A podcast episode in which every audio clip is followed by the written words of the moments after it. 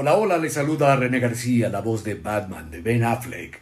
Solamente quiero saludar al canal de YouTube Mr. Savitar. Espero que lo sigan, porque ustedes sangran. Y no lo olviden, la fe, Alfred, la fe. Adiós.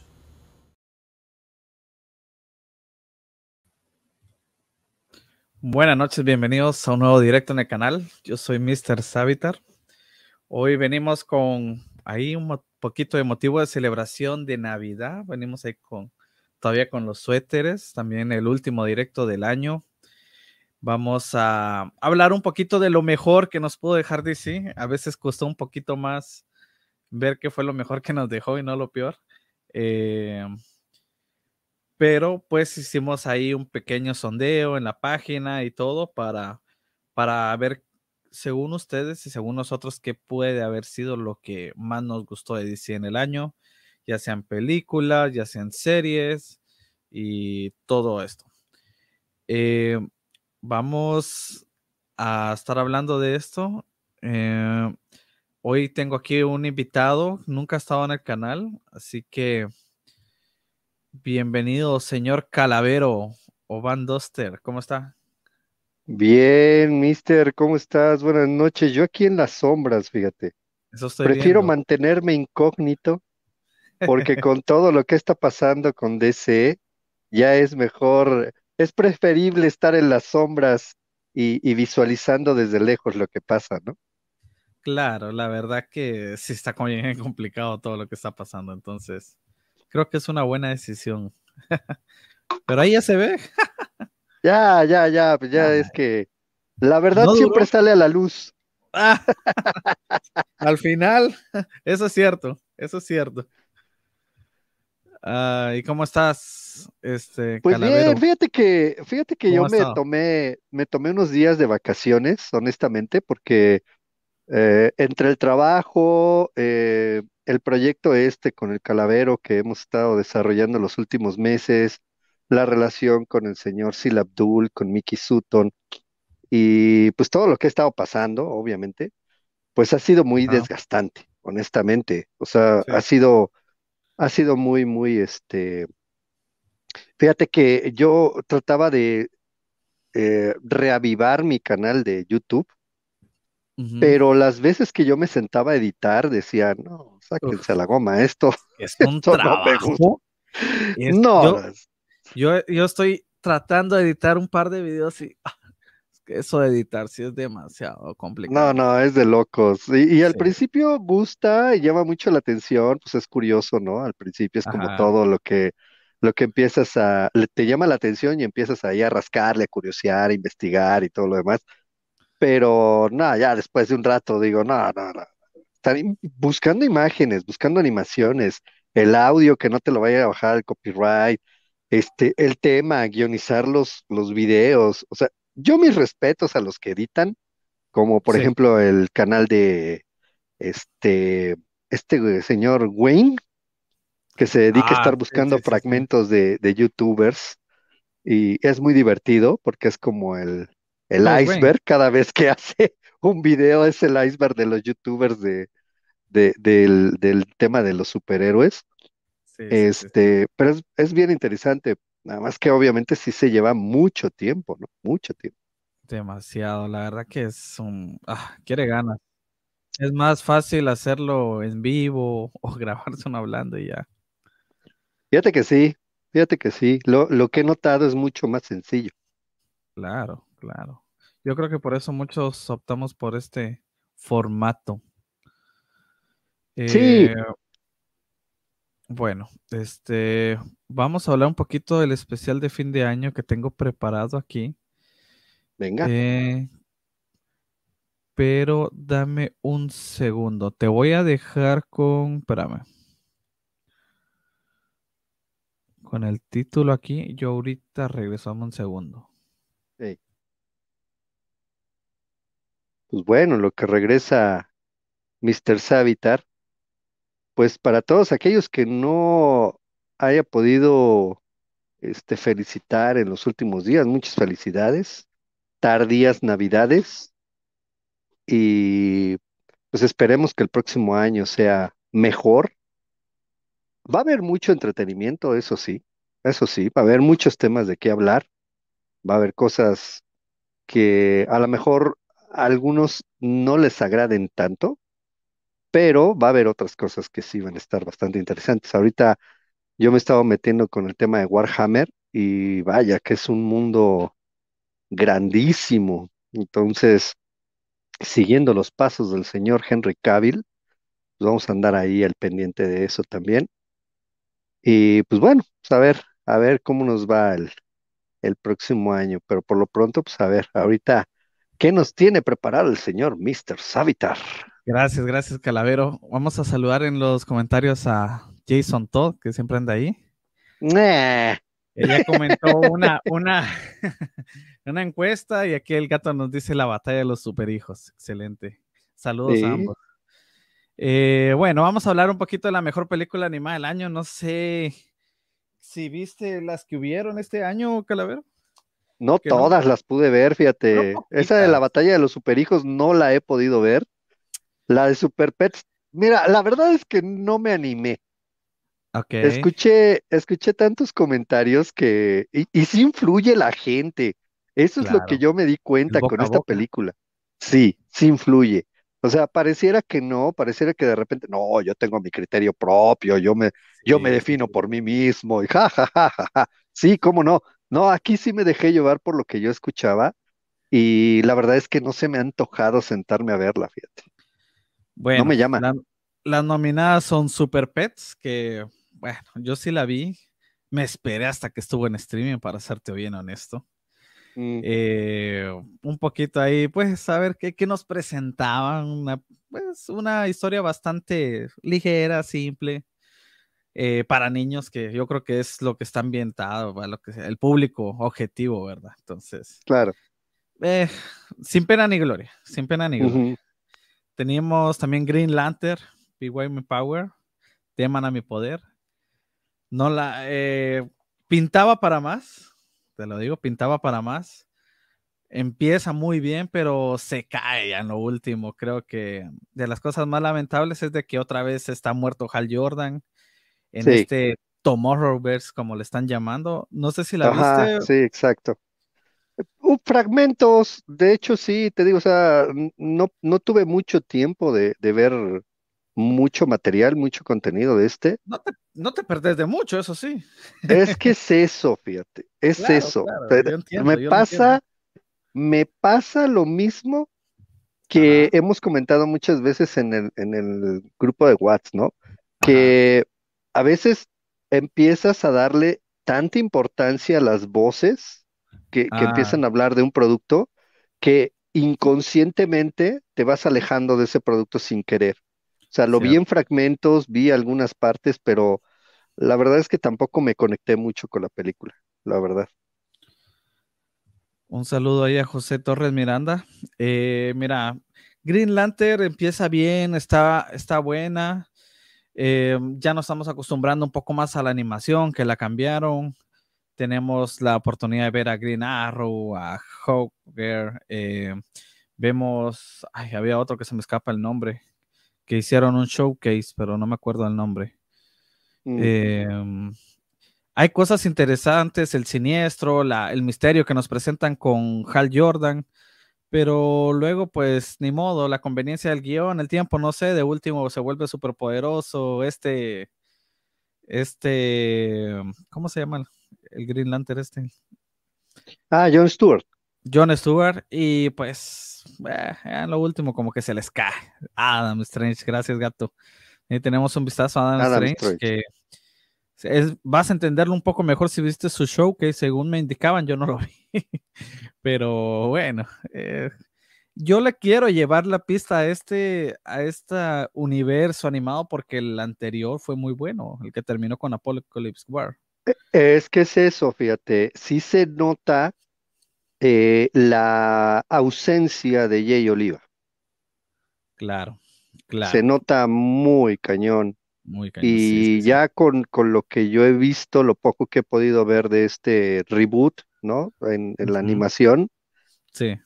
sí hay un cambio muy radical con la forma de, de, de manejar a, a, estas, a estas personalidades en los superhéroes. Aquí nos dice Jason, empieza potente, pero aburre después de que aparece Hogger. Y eso es cierto, porque comienzan esta batalla que en su planeta y aquí y allá. Entonces comienza a decaer un poco. Le gusta la animación con borde grueso. A mí es que yo estaba más acostumbrado a la otra. Cuando comencé a ver las nuevas de este universo, pero tampoco es como que por eso pierdan tanto, pues. Sí, no, no, no es el estilo de la animación, ¿no? Yo creo que es el guion. Ajá, sí, o sea, es un detallito, pero tampoco es como que por eso. Vixen aparece y el detective marciano es cierto, pero nerfeados muy potentes. Bueno, y la otra de las nominadas es Batman and Superman, la batalla de los superhijos. Esta la acabo de ver y está buenísima. Está buenísima. Esa sí está buena. Esta está buena, definitivamente lo mejor del año. Eh, eh, en mi gusto personal, por supuesto. Em, la, la, interacción que tenemos de este Damian Wayne con este Jonathan Kent es lo mejor, porque Damian es la bolita de odio. Es ácido, es Hace lo propio, ¿no? Hace lo que estás acostumbrado a ver al personaje y no se sale de él, de la línea de, donde tienes enfocado el personaje, sí. Sí, sí, lo calcaron, lo calcaron, eso me encantó. Y Jonathan, pues igual, el niño como un poquito más consentido, cuidado por Lois, por Superman, que no sabe que su papá es Superman. más inocente. No sabe ni que tiene poderes y que no, que mi vida apesta y luego se comienza a dar cuenta cuando se enoja. Muy al estilo Smallville, ¿me entendés? Y ya cuando aparece el villano, es la verdad que eh, llega Starro, un Starro bastante bien. Aquí sí se ve a un Starro convincente. A este Starro sí, sí me gusta más que el de, de Suicide Squad. Sí, no, no, no, definitivamente. eh, sí, un, un, Starro muy bueno, eh, cómo fue controlando a todos. A mí esta película definitivamente la que me dije, no, qué buena. Este, aquí nos dice Roberto, la batalla, la mejor la batalla de los superhijos. Demian en live action sería hermoso algún día. Mm, posiblemente lo veamos. Ahorita no hay que descartar nada. Pregúntale al señor James Gunn. Ahí está contestando, ahí está contestando un montón de Twitter a cada rato. Y en Instagram también. Ya, ahorita ya está otra vez activo, tratando de caerle bien a todo mundo. Ah, sí, ahora, ahora es bueno con todos. Pero eh, pues a mí me encantó esta película. Creo que la interacción entre ellos eh, al final pues se amolda. Hay un cameo de la vaca de Demian que es buenísimo. Eh, creo que esta es una animación más 3D, no como la otra, pero aún así funciona re bien. Y pues mm, creo que esta sí está totalmente fuera del canon de, digamos que la línea que hemos estado viendo de las animadas, pero fue de lo mejor, fue de lo mejor. Y es una joyita, una joyita que si no la han visto, pues por favor vayan a verla porque es de lo mejor. También se me olvidó poner la imagen aquí del show que es de Constantine, que estuvo muy interesante, porque hace una conexión con el, con el universo pasado. Mm. Pero más allá de eso, tampoco, pues es como tal una película, pero la quise incluir porque sentí que tiene un poco de relevancia. Ahora bien, ya tenemos las nominadas. Eh, nuestro ganador por votación popular en la página fue los Super Sons. Definitivamente. Ah, eso fue de Dazo. No. Exijo ver los resultados. Claro, claro. Eh, ganó por poquito, eso sí te digo. Ah, güey. No, pero sí, eh, es, eh, yo creo que de todas las que comentas, sí, es, la mejor silla. Es la más entretenida y la que te, te da, te da un poco más de amplitud con respecto a, estos personajes, ¿no? Sobre todo a Damian. Como bien dices, es, es muy similar a, a como estamos acostumbrados a verlo. Entonces sí, es una película bastante entretenida, bastante interesante. Ojalá que pudieran explorar más ese, ese aspecto de estos personajes, ¿no? Ojalá. Realmente lo que más gusta es Demian porque tenemos tanto sin verlo que ya cuando lo ves, creo que es lo, el que se roba la... Aquí, puedes ver la pantalla, ¿va? Sí, sí, sí. Eh, la que más like tuvo fue, pues, ganó el like, ganó el like. Y el like era para Super Sons. Entonces, no hay, no hay. Buen gusto, buen gusto. Sí, sí, sí. ok. Bueno, pues eso es con el animado. Ahora vamos con la mejor serie del año, que aquí también está complicado, complicado. Porque tuvimos varias, para serte honesto, habían varias que ya ni me recordaba que estuvieron en este año. Pero vale la pena hacerles mención, ¿verdad? Eh, estuvo Peacemaker en febrero. Estuvo Stargate que acaba de terminar, junto con, o sea, terminó toda la serie ya. Estuvo eh, Superman and Lois, Sandman. Tuvimos a Batwoman y a las leyendas del mañana, que se estrenaron muy a principios de año. Y Flash, que se me olvidó ponerlo ahí, eh, de mis favoritas, se me olvidó ponerla ahí, imagínate. Sí, sí, sí, también estuvo de Flash. Pero digo, es que es muy obvio, creo, ¿no? La tristeza ha de haber inundado la votación ahí. Sí, sí, sí. No, pues te va a sorprender quién ganó. Pero bueno, aquí. ¿Qué tal, Army? este, bueno, pues. Superman and Lois, ¿la viste? ¿Has tenido la oportunidad de verla o te has dado el tiempo? Mm, no, no te sí empecé, pero nunca conecté con ella. Nunca conecté. O sea, e, es que, vaya, definitivamente hay productos ah, con los que uno no alcanza a conectar. Yo definitivamente sé, sé reconocer que realmente Superman no es de mis personajes favoritos, honestamente. Yo soy más de antihéroes, de villanos, me gusta más ese estilo, ¿no? Este, el calaco. así voy a hacer un día, así voy a poner aquí el calaco. Este, pero eh, con, con, el tema del Superman de Henry Cavill sí tuve una conexión muy interesante, muy interesante. Realmente yo no soy de, de, Superman, no me gusta Superman Returns, no. Eh, obviamente a los fans de Superman. Mira, yo lo, lo, que menos hago, o procuro menos hacer, es llegar a insultar a la gente que le gusta algo. Diciéndole lo feo que está su personaje o lo feo que son sus... No, eso no me gusta hacer. Entonces, aquí sí, no opino porque no la vi y básicamente porque no conecté. ¿Sí me No me gustó el estilo de telenovela, no me gustó esta condición de, de que los hijos, y luego ya recastearon al, al mayorcito, ¿no? A ese que está mayor. Ajá, a Jonathan. Pues son gemelos, creo yo, no es que sea mayor. Pues eh, se, ve, más alto, se ve mayor. Se ve más, sí. Jason dice, me la fumé entera. Ojalá se acabe este sufrimiento. ¿Ya ves por qué? ¿Ya ves por qué yo no lo hago? yo no lo vi, muy rosa de Guadalupe. Bueno, yo sí la vi, yo sí la vi toda la segunda, segunda temporada fue, ¿va? Este. Sí, la segunda. Es que es muy CW.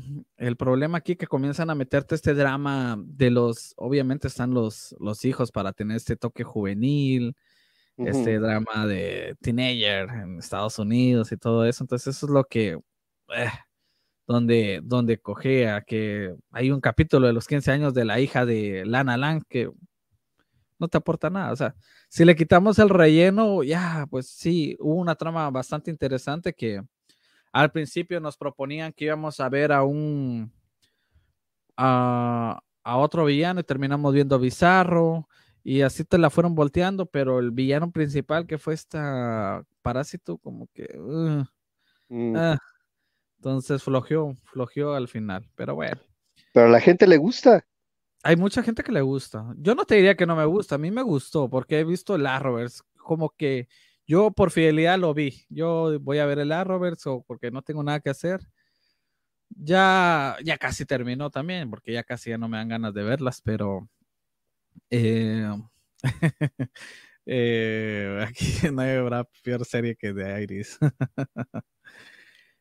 Pues sí, yo, yo sí considero que Superman and Lois es mejor que The Flash en este momento, desde hace mucho. The Flash, como mencionábamos, esta temporada tuvo una mejoría.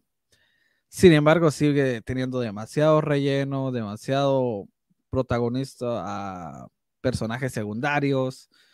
Se volvió el, Naruto de DC, ¿no? Sí, Alegra, Chester, eh, Cecil, Iris, todos menos él.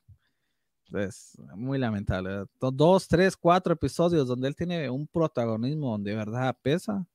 Y lo demás, pues tuvo un, todo un arco donde se centró en Killer Frost y eh, si bien él es partícipe, pues no del todo. Entonces, ese es el problema con The Flash, ¿me entendés? Aquí nos dicen, lamentablemente todo lo que ha hecho Superman lo vimos en Smallville y las aventuras de Superman. Lo que hace Gon es más de lo mismo, posiblemente.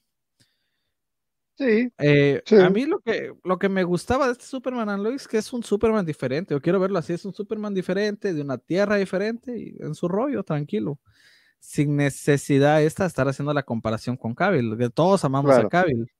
Claro. Todo lo queremos. Y como vos mencionaste al principio, por alguna extraña razón, eh, todos estábamos con Cavill a muerte, pues. Eh, yo tampoco soy muy de Superman, yo siempre he sido Batman más oscuro, Flash, me llega más su, actitud como es. Superman como que eh, es muy el superhéroe perfecto, pero con Cavill había aquello que querías ver más. Ah, Flash, eh, ¿la viste alguna vez? ¿La dejaste en qué temporada? Las primeras, fíjate que a mí me pasó lo que yo he visto que le pasa a la mayoría de los que nos gustó el universo de Snyder. O, o, algo distinto. Es que, es que cuando siempre caemos en el tema de Snyder, siempre como que terminamos hablando como si fuera tan distinto que ya no fuera los personajes, ¿no?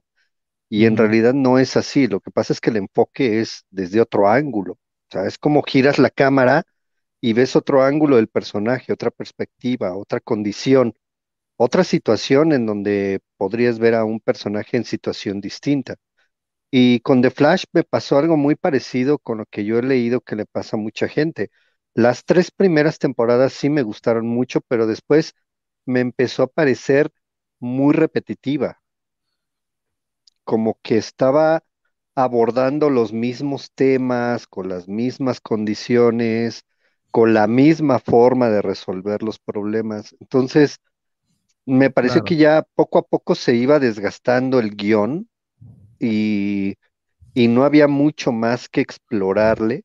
Entonces se, empezó a notar más que ya no, por ejemplo, esta última que yo vi de unas escenas en donde peleaban con, con rayos como si ah. fueran espadas láser, eso ah. sí me pareció de lo más, de lo más ridículo, porque ya digo, con todo respeto para los que les gusta de Flash, pero honestamente ya eso ya era, ya era rayar en lo ridículo por completo. Sí, el problema fue que. Hola.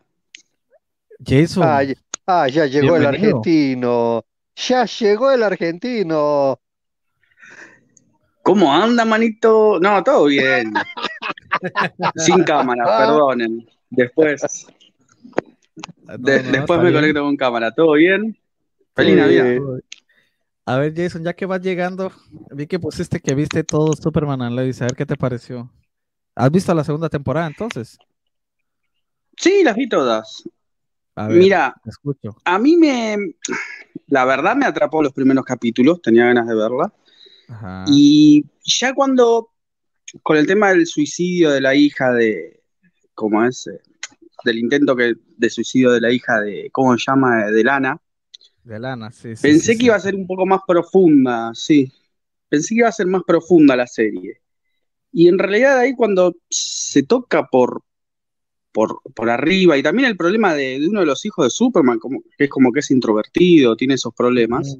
Sí, cierto. Se, cuando lo tocan, ya la serie se da para otro lado y se empieza a hacer muy banal. No sé si me, doy si me explico bien. Sí, sí, sí, eh, Y esa es la idea. Creo que la serie tendría que haber sido un poco más profunda. Fíjate que los showrunners de, de esta Superman and Lois son los que hicieron la 2 y la 3 de Flash, que son las mejores.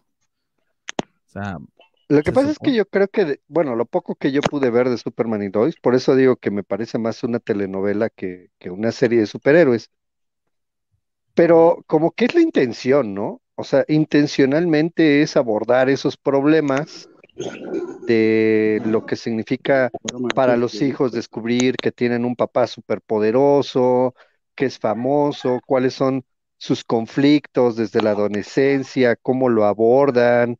Entonces, creo que es más desde el enfoque de la familia más que del propio Superman. O sea, el, el enfoque viene desde la propia familia, los conflictos internos, las peleas con Lois por ver cómo manejar a determinado hijo que tiene un carácter y a otro que tiene otro carácter. Entonces, uno que tiene poderes, el otro que no tiene poderes. Y las envidias entre ellos. Y mira que no la vi, ¿eh? Y mira que no la vi. Pero eso es lo que, pero es lo que da a entender. O sea, creo que no está tan, tan fuera de, y pues es la intención, a mí me parece. O sea, esa es la intención de esa serie en sí. Hacerla de ese modo, hacerla más, más familiar y juvenil. Sí, sí, sí, totalmente de acuerdo. Eh, aquí dicen saludos, primera vez que le veo el rostro al calavero. Ha sido descubierto calavero. Bueno, ya es la segunda que salgo a cámara, sí. Eh, pasó igual con Gotham, con todas prácticas, sí, con Gotham también, muy buena serie, pero también al final, ya cuando las alargan mucho. Saludos DC Collectors. ¿Qué nos dicen? Ah, que DC Collectors publicó que, que, su sobrinita lloró cuando se enteró que Henry Cavill ya no era Superman. no sabes cómo me rompió el corazón eso. Sí, qué triste. Es que ah, a todos, eh, a mí me preguntaban mis hermanos, eh, amigos, me ponían, ¿qué, ¿qué, onda con esto? Y es gente que no está conectada, nada que ver con DC como uno, todo. Exacto. La, la minoría. Ajá, la minoría. mi hermano, vos, ¿qué, ¿qué onda? ¿Qué pasó? ¿Por qué esto? Yo le digo, este hijo de Hijo de su pelo. Y ahí voy a tirar toda la maldición. Otros amigos del trabajo, oye, vi que pasó esto, ¿cómo? sí, que, gente, a todos les impactó esto. Em, Roberto nos dice aquí, tiene muy buenos arcos de Flash, pero se encapricharon en hacerlo mal, claro, definitivamente. Es que ocho temporadas de una serie, digo, Smallville, Smallville, ¿cuántas se aventó? Igual, como 10, creo, eh, ¿no? 9, creo yo. 9. 10, creo yo. 9. Superman y Lois, digo, este Lois y Clark, creo que también se aventó como unas 6. Sí. O sea, pero es que, pero es que eran tiempos en los que creo que cambiaba el ritmo. En esa época en la que salieron estas series, no, no sentías pasar el tiempo, aunque durara mucho tiempo una serie, porque la veías a través de cable o televisión abierta, entonces te adaptabas al ritmo con el que se presentaban las series. Aquí, hoy en día ya las series tienen que ser no tan largas porque la inmediatez del tiempo de las redes no te permite ni siquiera paladearlas, disfrutarlas ya igual que antes. Claro, eso es otro tema que en corto ya son todos los spoilers. Exacto. Lástima por The Flash. Fue buena serie en su momento. Bueno, ya viene en camino la última de 13 episodios. Se estrena ahorita en febrero. Y pues le vamos a dar cobertura por cariño más que todo, no por, no por la calidad en sí de la serie que cayó mucho desde la cuarta, quinta, la sexta por ahí o séptima que fue cuando le pegó la pandemia fue horrorosa. Pero ahí estamos por cariño, por fidelidad, que es lo que no valoran a quien dice. Pero ahí vamos. Smallville tuvo 10 temporadas. Nos confirma aquí eh, Roberto. 10 temporadas. Sí, es que yo me acordaba que era muy larga, que fue muy larga esa, esa serie. Eh, según Gon, la minoría es muy quejambrosa. Y la minoría hizo posible el Snyder Cut. Sí, por supuesto. Un día, un día me tocará decirle a Lobo que haga un directo sobre el fandom, no el producto, el fandom. Y el fandom se ha comportado de una manera muy curiosa los últimos 10 años. Ah, sí, pero bueno. ¿Vos viste esta del Flash de los 90? Tuve oportunidad de ver algunos capítulos, pero es que sabes qué es lo que pasa, que muchas series de Estados Unidos no llegaban completas a México o a América Latina en general, no llegaban completas y como eran transmitidas a través de televisión abierta, eh, muchas veces repetían los capítulos, ¿no? Entonces, eh, así como que verla total, no, Sí vi algunas, algunas, algunos capítulos, pero vaya, te digo, era otra época, ¿eh? En realidad era otra época. No habíamos tantos clavados en ese rollo de los superhéroes. No como ahora, ¿ah? No, ahorita ya todo el mundo ya sabe de todo. Sí, no, pues sí. Pero bueno, termina el otro año de Flash. Eh, Stargirl, Stargirl que acaba de terminar. Una serie muy buena. Una serie que poco seguían y que yo creo que es infravalorada. Yo creo que vale la pena verla, vale la pena conocer un poco más de la JSAI, está ahí desde antes que lo viéramos con, con. Y que curiosamente, curiosamente no, los personajes que aparecen aquí de la JSA no los vimos en Black Adam. Entonces es un, es un punto ahí. Eh, muy buena relación de de Pat, de Wildcat, Dr. Mindnider y todos. La ISA muy buena, unos villanos de nivel, de verdad, que es de lo que más engancha. Tal vez la última temporada carece un poco de, de acción, porque se nota que ya el presupuesto se lo recortaron, pues porque estas, estas series ya comenzaron a, a sufrir de eso. Por eso es que las cortaron también, pues, porque por ejemplo de Flash ya, ya fue notificado de su última temporada. Estos fueron notificados ahorita que estaban haciendo la tercera temporada. Batwoman y la leyenda del mañana fueron notificados cuando ya habían terminado y pues, ¿qué te puedo decir? Ya no van a seguir. ¿De esta alguna idea? ¿Nada? Pues fíjate que en el caso de Stargirl, Sí es cierto que la serie le dio cartel porque era un personaje prácticamente desconocido y vino a funcionar un poco como lo que está sucediendo con el caso de Miss Marvel. Ah, ok.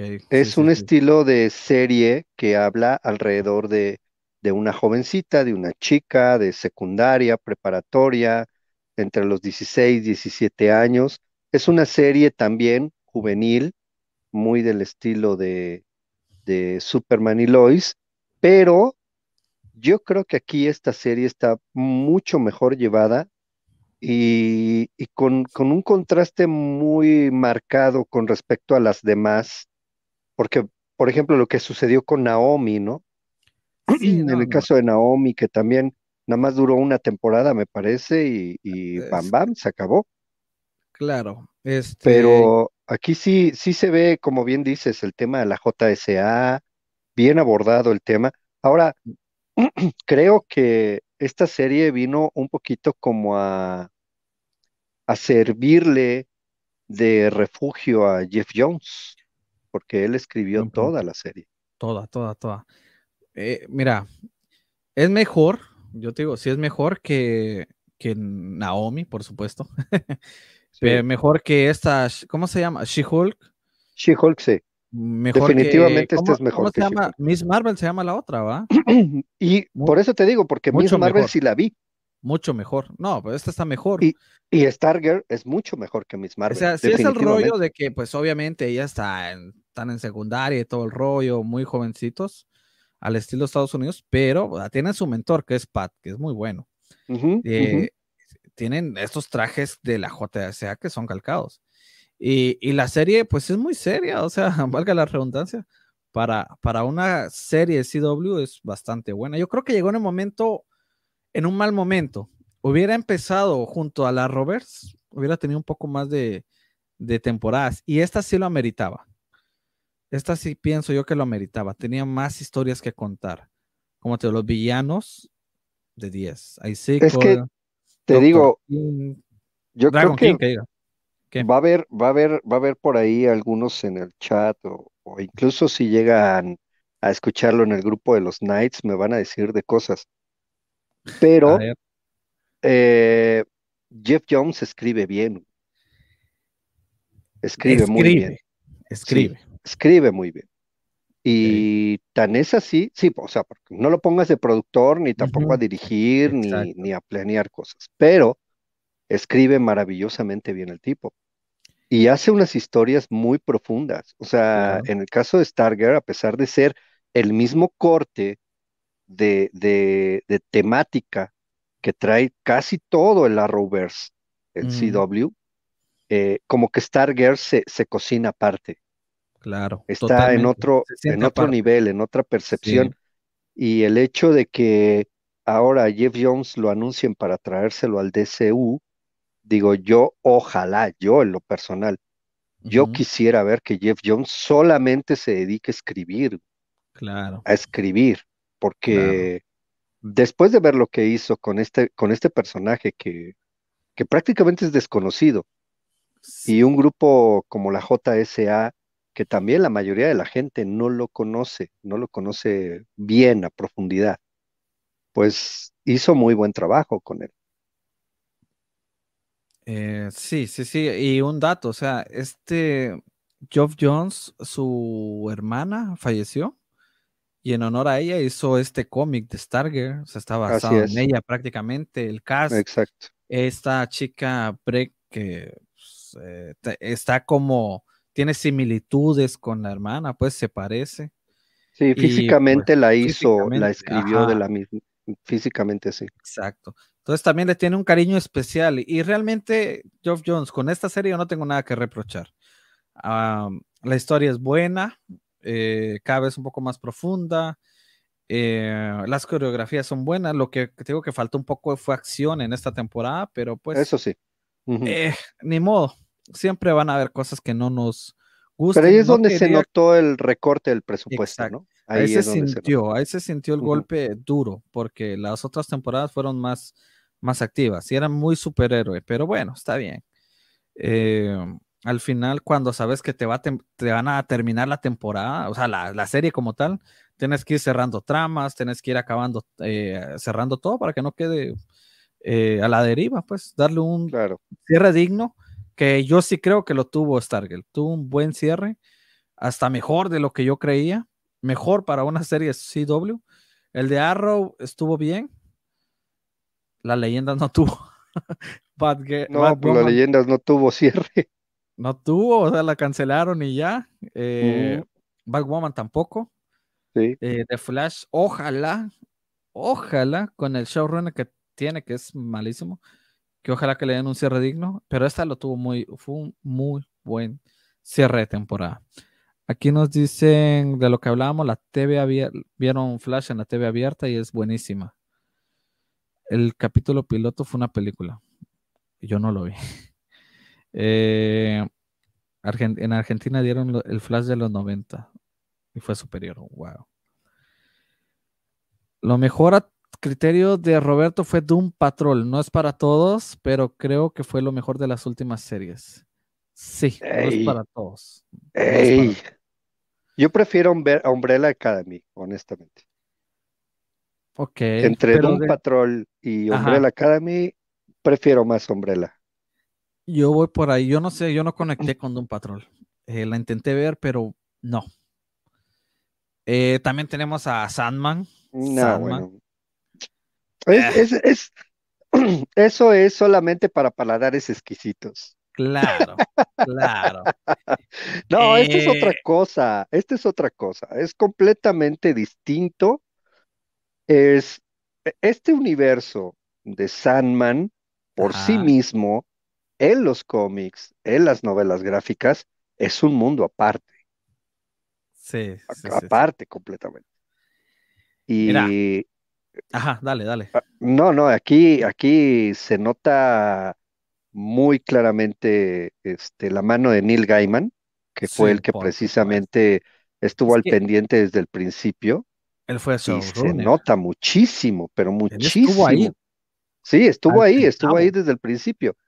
y la batalla con Lucifer, por ejemplo, es de lo que más me vuela la cabeza. Yo cuando la vi la primera vez con mi hijo mayor, que estábamos viéndola, y cuando habla sobre la esperanza, que el poder máximo con el que vence a Lucifer es con la esperanza, dices, verga, es, es, es, una referencia al poder máximo en el universo de DC, que ya lo decía La Roca en su momento, ¿no? Es el propio Superman. Entonces, es, es, es maravillosa verla. Visualmente, el ritmo que tiene, la, los diálogos, el diálogo de, de, la muerte con Sandman en el parque previo a que, a que el jugador este de fútbol. Sí, sí, sí, no, no, no. O sea, todos los diálogos tienen una profundidad, un trasfondo, cómo le va explicando la muerte a Sandman, su trabajo, por qué lo hace. En fin, es, es otra cosa, o sea, es una, es, es una literatura visual muy profunda. Yo la vi me encantó, me encantó de Sandman, definitivamente, es top, como dice el gato acá. Es una serie bastante profunda. Eh, yo, la verdad, no, no leí los cómics, los quería leer para ir un poco más en contexto, pero pues vi la serie solo así y me encantó, por supuesto. Creo que ya los últimos tres capítulos creo que son, bajan un poco el ritmo cuando pasan al otro arco de que están buscando esta chica, al hermano, pues como que... Ah, sí. Ahí baja un poco. desesperación y, ah, no me acuerdo cómo, se llama la otra hermana. Sí, pero aún así los, el otro capítulo que tiraron, el de los gatitos y eso fue muy bueno también. Entonces, yo creo que Sandman es de lo mejor del año, por mucho. Sí. Eh, de hecho, es, es tan buena que son, yo creo que son de las pocas series que te interesa más el trasfondo de los personajes secundarios, ¿no? Claro. Por ejemplo, el tema de Caín y Abel, con el dragoncito que les, que les recupera Sandman, ¿no? Porque tiene que sacrificar a su dragón para poder. O el, el, universo en la mano de Sandman. Cierto. Este, hay, hay muchas elementos cosas. ahí. Sí. Hay una serie de elementos tan, tan místicos, profundos, que te, que te llevan a el tema con el infierno, con el propio Lucifer, ¿no? Toda la... con... Sí, sí, sí. Este, el cuerpo este que anda ahí. Eh, vemos también a los otro, al otro hermano que le va a hablar de último, que es el Cliffhanger. Hay un montón de cosas. Realmente es una muy buena serie. Yo me quedé había escuchado muy buena crítica, o sea, de los que han leído cómics, y sin embargo, cuando la vi dije, wow, esta, ver más a muerte también, o sea, sería buenísimo. En la serie, por supuesto. sí, sí, sí, sí, claro. claro. Porque luego hay que tener cuidado con lo que uno dice. allá, mija, allá. No, ya, Sigue tu chama, allá. Nadie te está hablando. Allá. Estamos hablando de una serie. Sí, sí, sí. Es personaje eh, ficticio, allá, allá. Sí, sí, sí. Pero sí, eh, yo bastante feliz, yo bastante encantado con esta serie de Sandman. La disfruté bastante y creo que esta va a entrar en el top definitivamente. Jason, no sé si andas por ahí. No, tal vez no. Estamos en el argentino. Sí. ¡Ay, volví, che! ¿Qué pasa, pibe? ¿Dónde andas? Anda para allá. Para allá, bobo. Ey, Pero qué bien le sale oh, Oye, pues es que yo, yo, yo me junto con puro argentino y los escucho hablar y digo, mamá mía. No, repiola tenés que decir. Ah. Repiola. Repiola. Eh, ahorita estaba, antes, antes de que me invitaras a Habitar, porque lo estábamos viendo en el grupo y le dije, ay, mira, vas a tener en vivo yo así como no queriendo, ¿no? Ay, vas a tener en vivo. Sí, si quieres te invito. Ay, gracias, qué amable, Savitar, por invitarme. Pero antes de, meterme al grupo a chismear, estaba viendo la FMS Argentina, que es un torneo de freestyle. La FMS es un torneo ah, de freestyle. Y este, estaban reprendidos, entonces por eso traigo el acento ahorita bien prendido al argentino. Sí, y todas las malas palabras te aprendiste. Y bueno. Sí. Pero el andate para allá, bobo, es este, es un meme ya, es global, ya es, ya es ícono global. Claro. Es ícono. Estuvo en el Ya debería de ser una tecla, ya debería de ser una tecla automática para insultar a alguien así. Tecla automática en el teclado. Andate para allá, bobo. Anda para allá, bobo. Y mira, es lo más valorable de Messi, re fuera de contexto, ¿no? Pero el pibe vivió casi toda la vida en España y sigue siendo un rosarino argentino. No se le cae una palabra española. Se le nota, se le nota hasta en la es Importante. es importante. Este, Jason, ¿viste de Sandman? Sí, Sandman los estaba escuchando. Eh, sí, la vi toda. Eh, la vi en pareja, mi mujer fanática de Harry Potter y todo lo que es fantástico, y ella mm. fascinada. Yo le escapo un poco a eso, eh, pero a ver, Sandman es innegable la calidad que tiene, pero innegable. Y el capítulo este que decían también el enfrentamiento con, con Satanás, lo del cambio de género no me fue ni me vino, sí quizás me, lo de, eh, como es lo de Constantine, y fue medio raro, pero mm, eh, a lo que voy, es de una calidad increíble y es lo que todos un poco deseamos también, que más productos de DC vayan ahí. Este, el, cuarto escarlata le hacía, le hizo unos paralelismos también ahí en TikTok de lo que es el cómic a lo que es la serie y es calcado. Es calcado. Y, y eso para sí, y eso para un tipo que leyó todo el cómic, eh, es un toque al corazón. Pero también para el público en general, a lo que iba, que por ejemplo mi mujer no toca un cómic nunca en su vida, quedó maravillada con la serie, salvo el último capítulo, que es el del gatito, que es muy fuera de contexto, no, no importa. Este, a mí hubo capítulos que me aburrieron, destaco sí 3, 4, que son magníficos, y creo que es es como decía el Calavero, está en otra liga. A lo que leyeron, a lo que dijeron antes de las otras series, está en otra liga, sin lugar a dudas. Y fíjate que ahí no tocaron temas que sí están en las novelas gráficas, como por ejemplo en el capítulo donde la muerte le explica a Sandman su trabajo después del anciano, porque la muerte es una metáfora lo que le está explicando en ese capítulo, todo el proceso humano, toda la transición humana desde que naces hasta que envejeces y aborda la muerte desde el final, desde el anciano. Pero después de esa parte, en la novela gráfica aparece la misma situación de la muerte yendo hacia una cuna. Con un bebé, ¿no? Ajá. Y en la serie, eh, cuando le preguntaron a Neil Gaiman que, que, que por qué no había tocado ese tema más, más de fondo. Y es que en la, novela gráfica, cuando tú lo ves, no se te escurre una lágrima automáticamente, no lo puedes evitar. Ahora imagínatelo en live action. Es un montón. Acá en Argentina decimos es un montón. Sí, es una frase. Pero ah, sí, no, a ver, inevitablemente, aunque yo te digo que me aburrí unos capítulos, en ese capítulo a la persona no se les... Mirá que yo con, por ejemplo, todo el mundo está loco que lloró con Coco y todo eso. A mí no se mm. me cayó una lágrima. Ahora, con este capítulo, y ¿cómo no vamos a lagrimear? Sí, sí, sí, sí, sí. Yo eh, muy bien logrado. Oh, tremendo.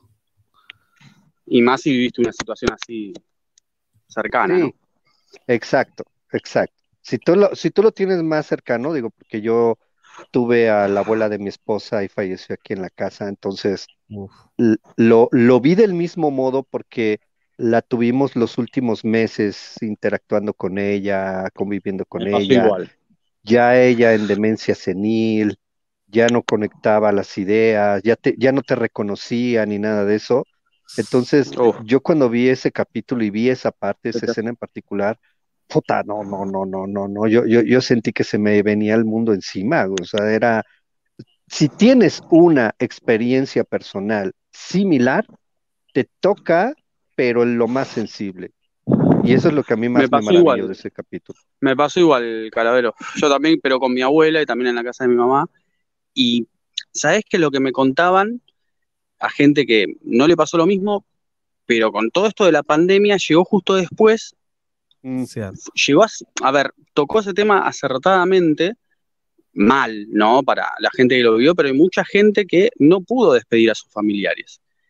y esta serie llega con ese mensaje que también pegó muchísimo en el público. Ah, es cierto. pero de una linda manera, ¿eh?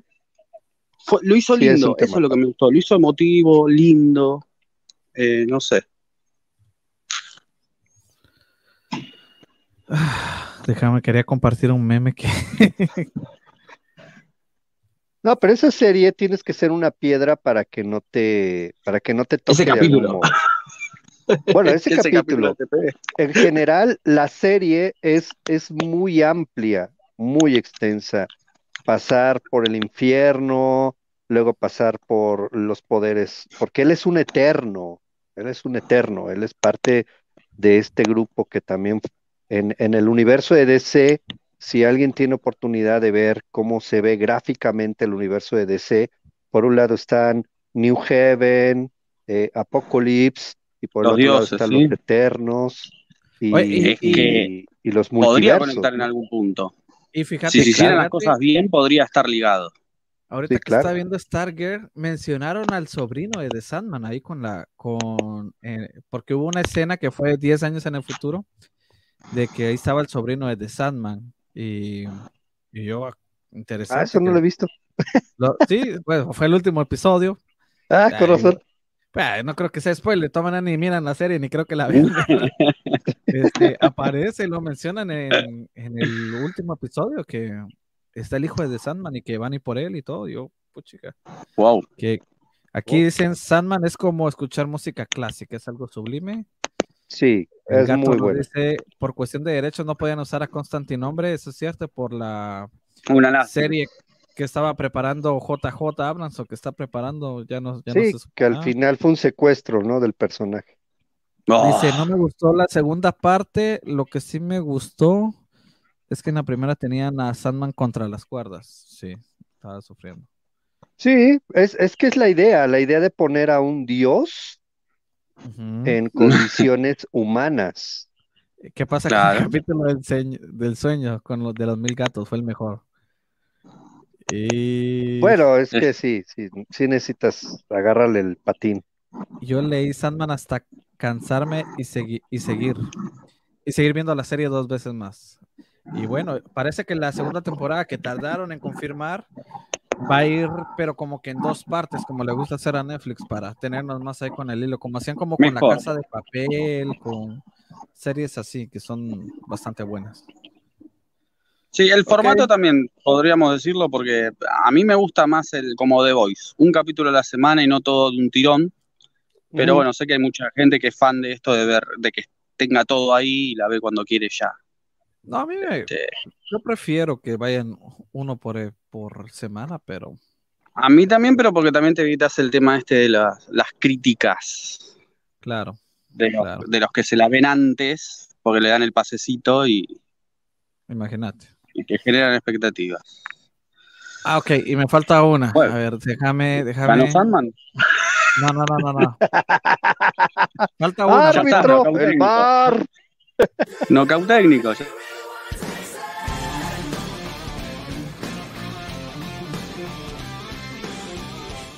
Ya, solo ese pedacito para que no me lo tire. ¡Oh, qué horror! Falta esa. Para, para, para, para, para, para, para, para, La banco.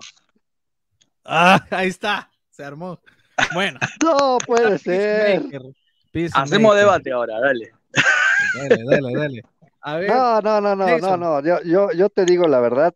Yo sí soy ah. muy influenciable lo reconozco. No, soy influenciable. no, soy influenciable, soy sensible, soy una persona muy sensible que, que se, que, se siente mal al primer este, insulto, que no le gusta escuchar malas palabras, por eso hablo por lo general de manera muy propia y educada. Pero esa cosa, no, no, no, no, no, no me, no me inspira en ningún momento, no me inspira. O sea, no, no, no he tenido ni ganas de acercarme a curiosearla. No me, no me late, no, no sé, es como esto de, ¿qué vas a ver a un superhéroe en calzoncillos, por el amor de Dios? Prefiero que me la ah, platiquen. A ver, a ver, platícamela todos. ¿Qué tiene de bueno esa cosa? Es muy lindo ver a la comunidad que estamos armando entre todos porque hay muchas, muchos avatares conocidos. Eso se agradece, está bueno. Después, este mm, creo que está unos escalones más abajo de, lo que es Sandman, pero está unos escalones más arriba de lo que es CW. En, objetivamente diciendo lo que es, eh, cómo está filmada, técnicamente es, eh, se nota que tiene, tiene ahí un presupuesto. Se nota desde el capítulo 1 y lo mantiene. Este, después que te gusta, a ver, yo qué sé, si conectás con películas como Super Cool y ese humor boludo de, estadounidense, Family Guy y todo eso, y si te va a gustar. ¿Los Simpsons?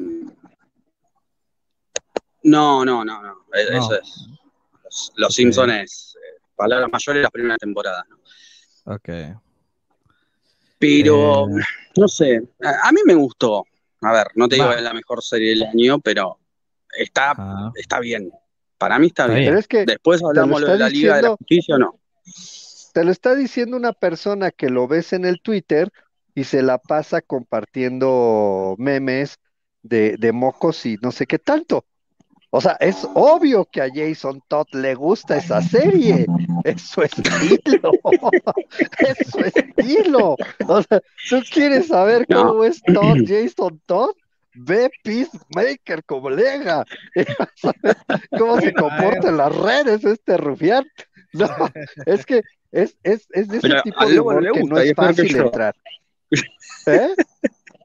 Al lobo no le gusta y es peor que yo. Escúchame, no. Hablando en serio, al lobo no le gusta, ¿o sí? Ah, no. No, no, no, no, lobo, lobo ni lo, ni lo invoques ahorita que está en estado zen. Ahorita déjamelo tranquilo, no me lo molestes, está tranquilito, está despacio. Yo, tiene que aparecer. ¿La lobo señal dónde está? Yo, yo estaba algo así, yo, yo no mucho quería, me estaban faltando ánimos, pero no lo hice la semana pasada también por lo mismo, pero dije, tenemos que este salir de este estado de shock. Porque así nos. Pero a mí lo que más bronca me da, ponerle lo Liga de la Justicia, sí, no. Eh, por lo menos lograron poner a Momoa y a, y Ezra Miller, por lo menos. Este, después las pajas mentales de, estos pseudo influencers eh, abrieron el debate innecesariamente porque, a ver, son las sombras de problemas contractuales y bla, bla, bla, bla. Para mí el problema no iba más allá de eso se hizo una bola tremenda y no era tan grave. Estamos hablando del último capítulo. Esa es una de las cosas que, no, sé, raras. Después lo del enemigo final, que era como una, no sé, una, una, cosa. Eso fue una pelota. Y, bueno, el sello de Saint Gunn es, es así. ¿Qué quiere que te diga? Eso sí no me gustó. Bueno, mira, pues, este. Prefería la China lobotomizada por un insecto. Peacemaker, este no es una buena serie, pero tampoco es una tan mala serie. Esto pasa, ya, ya analizándola un poco, si quitas todos esos momentos tan estúpidos que tiene que hacer John Cena junto con el vigilante, te dan algo bastante decente. Pero es que le mete tanto chiste, tanto humor tan asqueante a ver, que están ahí tirando. A la serie no, es que son. A la serie la puedes destrozar con clips. Si le haces clips, los clips que los haters le hacen, está muy fácil destruirla. Es fácil destruirla, es fácil decir que es una porquería. Si le quitas eso, la serie mejora un montón. Pero es que eso es que sí. a mí me sacaba. Yo iba bien en la trama y cuando a tirarle pedos a la, a la hija de Amanda Waller, ¿qué, ¿qué, es eso? O sea, ¿por qué haces tonterías? Es que sí, con eso no me río yo, ¿eh? te, lo admito, con eso no me río. Que hace que esa serie haya sido tan detestable para algunas personas, respetable por supuesto. No la miro como una tan mala serie, o sea, sí está arriba de las de CW, pero me saca ese humor de James Gunn que le gusta tanto usar. Y, ahí comenzaron, ahí se reforzaron las preocupaciones, porque ya lo habíamos visto en el escuadrón y, y pues lo vimos acá. Aparte que Peacemaker tampoco no parece tan el mismo de allá, pero bueno. Eh, pero ¿Sabes que yo, yo imaginaba Peacemaker, porque tampoco es un personaje que, yo conociera mucho. Ah, yo imaginaba Peacemaker como el juez Dredd. Ajá. Un hitman.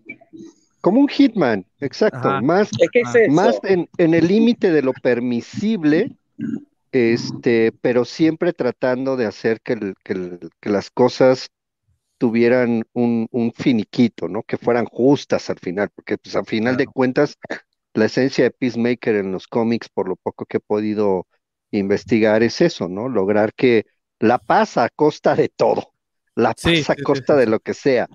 Pero. Es que sí, Ostrander no imaginó así al personaje. Es una versión de James Gunn. Bueno, 200% James Gunn. Sí, pues imagínate. Igual que Vigilante. lo único que calcó el cómic fueron los trajes. Eso y aquí nos dice Roberto, Peacemaker arruinó el en vivo. Espérate, no te vayas, todavía faltan cosas. La copia chafa de The Voice, no. original. No, no tiene que The Voice todavía está más interesante. Me, eh, claro, me parece más interesante. ¿La tenés? ¿La tenés por ahí, Savitar? No. ¿Cuál? ¿Qué cosa? The Voice no la tenés como para... Porque no es de DC. es que estamos hablando solo de DC, solo DC. Mm. Entonces no, no la tengo. Ok, ok. Dice el gato, si no existiera el Escuadrón Suicida Peacemakers, sería mejor serie, pero es inconsistente con el personaje que mostraron en la película. Estoy de acuerdo. Y es que sí, es otro perfil. Sí, es que cambió, cambió de, no te puede disparar, como ha mencionado un montón de veces el gato, no te puede hacer un tiro a los, ¿cómo se llama estos?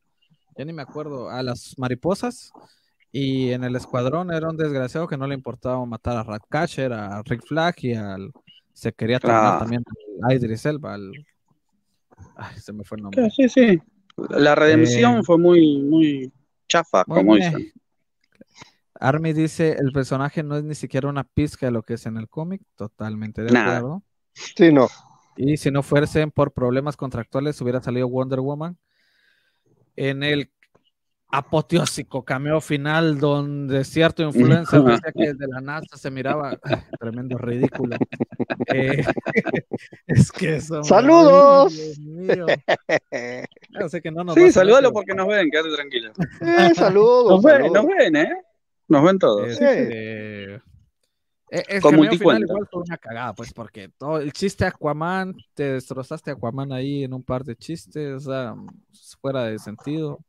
Pero hasta, hasta de forma innecesaria. O sea, es que. A ver, ¿No había necesidad? ¿No había necesidad? No, no había necesidad. más allá de que fueran problemas contractuales o no. Ajá. Este. No me hago responsable por las opiniones de mi compatriota Jason Peacemaker. Es que es lo que, no, es lo que yo les digo, sí, no, no existe, no es el personaje del cómic. pero, pero si Roberto Jalife es igual que tú, en las redes también son bien macarras. Se la pasan no, él es peor. compartiendo cosas que de repente hasta en el grupo andan metiendo stickers ahí todos extraños. Yo digo, ah. bueno, estos son del tipo de Peacemaker, me queda claro. Peacemaker es un Batman compa, eso es todo. Bueno, de repente llegan y dicen, oigan, hay señoritas en el grupo. Ay, ups, no sabía. bueno, bueno, ya, seriedad. Este, no me hago cargo. Lamentablemente el ganador de la serie fue Peacemaker en la página. Yo se lo, ¿Cómo? Se lo, Sí, sí, en Facebook, en mi página. Le, ganó Peacemaker. A ver, eh, tus seguidores tienen un problema, mister. Déjeme argumentar. dos cosas. Voy a argumentar dos cosas. Primero, fueron 10 votos de diferencia. Segundo, es que la serie la, la, metieron por todos lados. La gente te vio más Peacemaker que Stargirl, que yo estoy seguro, o Sandman, que están, son mucho mejor series, pero no les hacen. No, y habría que ver la página esa que visita el gato a ver qué, se vio más, si Sandman o. Que entonces, pues. Ahora, si me preguntas a mí, para mí la ganadora del año sería fácil Sandman. Ahí a la par está. Estamos de acuerdo. Los dos ahí. Pero no Peacemaker. Eh, yo. Es que Sandman, Sandman está para un estado de ánimo y Stargirl es para otro estado de ánimo. Las dos te dejan cosas muy interesantes. Yo te digo, honestamente, me encanta que Jeff Jones escriba. Punto. Hasta ahí. Que escriba. Escriba. Este, pero en el caso, es que tienes, tienes a dos muy buenos autores, escritores, guionistas de cómics involucrados en series, escribiendo para esa serie e involucrándose como asesores de esas series. Y cuando ves el caso de Stargirl y cuando ves el caso de Neil Gaiman con, con, con Sandman, entiendes que sí hay forma de que participen los guionistas de, de, cómics y pueden hacerse cosas muy interesantes. Pero el problema ya es cuando se quieren meter en cosas que no les tocan, que ya no les tocan. Entonces. se les sale. Eh, Jason, ¿cuál fue la mejor del año para vos en base a lo que hemos visto? No, críticamente por afuera eh, y técnicamente y todo lo demás, se la lleva Sandman. Aunque te diga que me aburrió y todo eso, es Sandman. Sí, sí, sí, sí. Estoy de acuerdo. Sin duda. Bueno. Pues bueno, pasamos a lo. ganó ¿Ah? ganó Ganó el mal, amigo. Ganó el mal. Eh, pues tienes al público de Savitar, mira. ¿Qué te puedo decir? Le hicieron más bulla, ni modo. Ganó el mal. No siempre va a ganar el bien. Bueno, es Facebook. de la mejor película del año. Que aquí también van a tronar. Aquí también van a tronar. Ah, está fácil. Chanclas rotas, ya nos empezaron a poner a prueba. Es fácil. Eh. Tenemos The Batman. Eh, pues, ¿qué, te, qué, qué, podemos decir de Batman?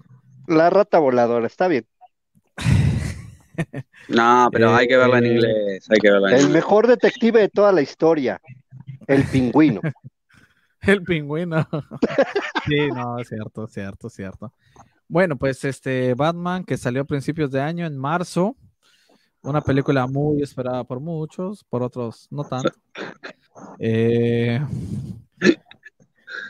Se nos va el este, calavero, ¿está bien? No, no, no, estoy aquí porque es que nada más mencionar a, Batman, hijo, se me atora algo aquí, güey. Aquí en el cogote se me atora algo.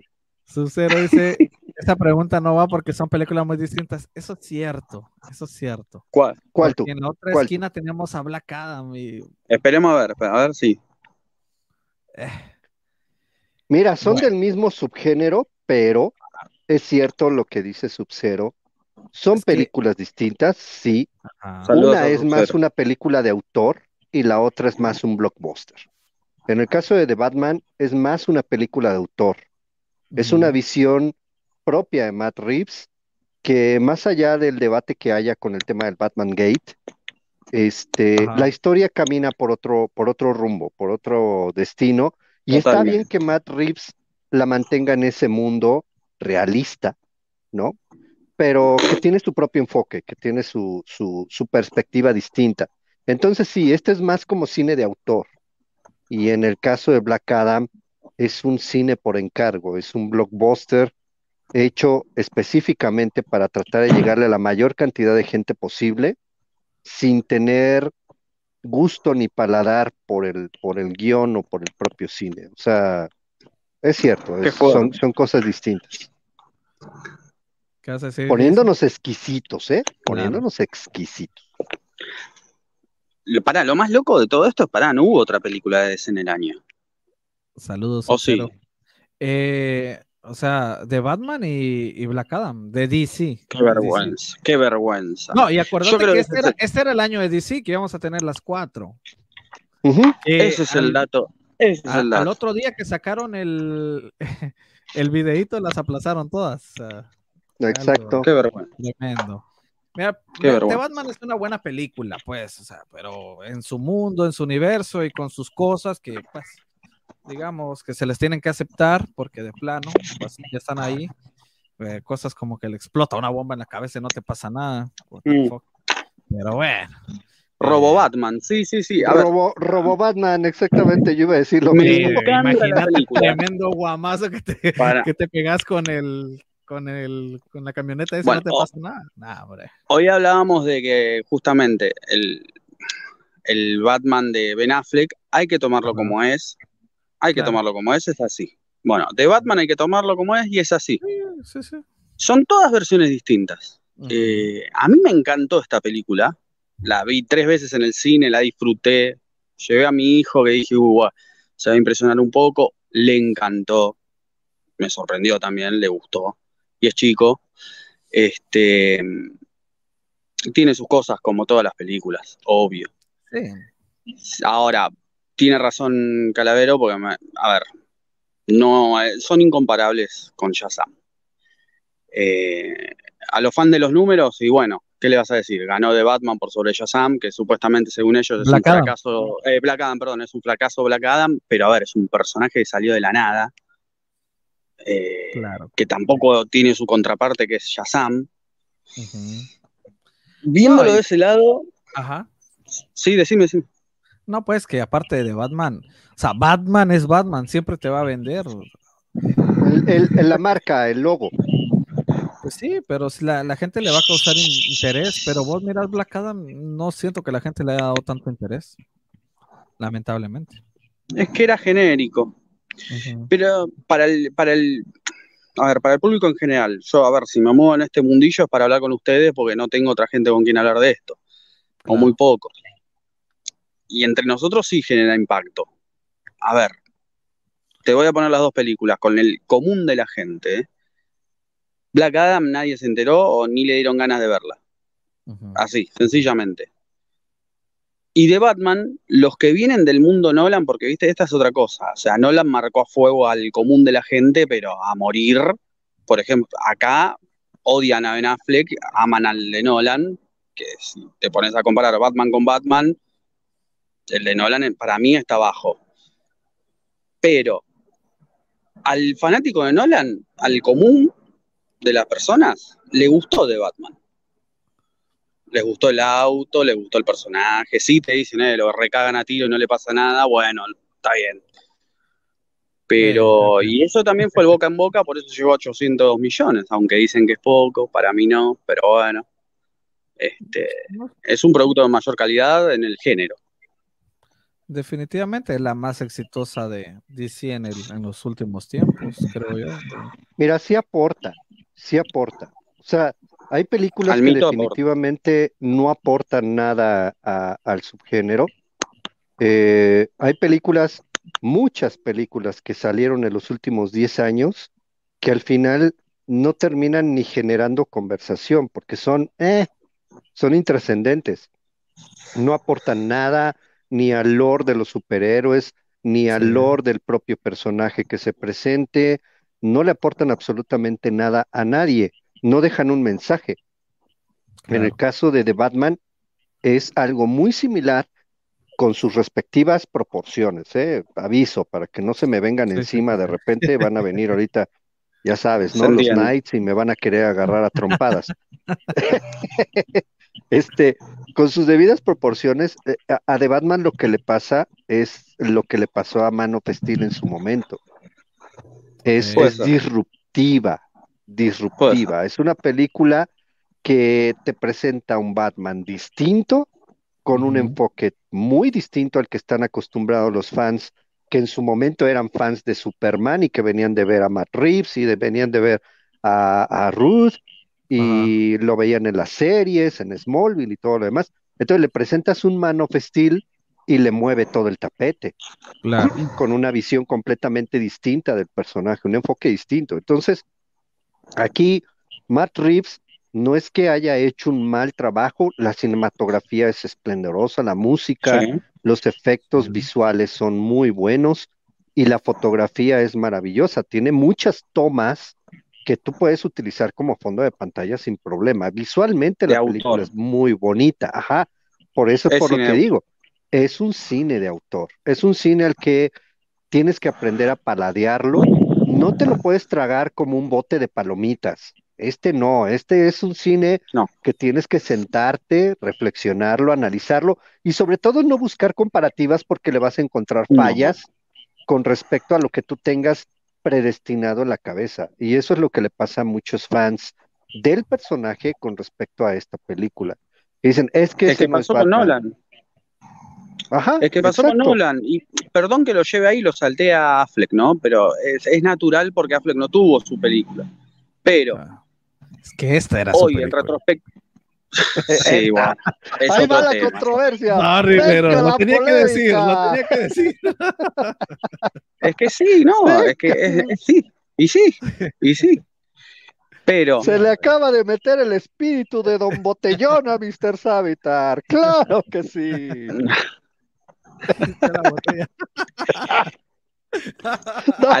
a lo que voy, a lo que veo es que en retrospectiva, si le vemos con el de Nolan, y el de Nolan tiene 2.500.000 fallos el Batman de Christian Bale. Sí. No tiene una patada, eh, las, tomas de pelea no están muy buenas, eh, y así la podemos despellejar y aniquilar a las de Nolan. Sí, claro. Es así. Este, y, con con Batman de, de Zack Snyder, le alcanzó una toma, una toma para que genere un fandom de la hostia.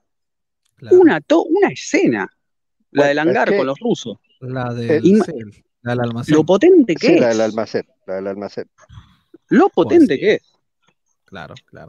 Bueno, pero es que tú estás poniendo, eh, es, es, por lo que digo, es, es, hay que guardar las debidas proporciones de cada situación en lo particular porque más allá de que si la película puede no gustarle a los fans del personaje, no puedes decir que es una mala mm, película. No. En general, no puedes decir que es una mala película. Yo por eso cuando veo en el grupo que ponen, no, que me gusta picarles la cresta porque digo, ¿para qué van a hablar de una película muerta, no?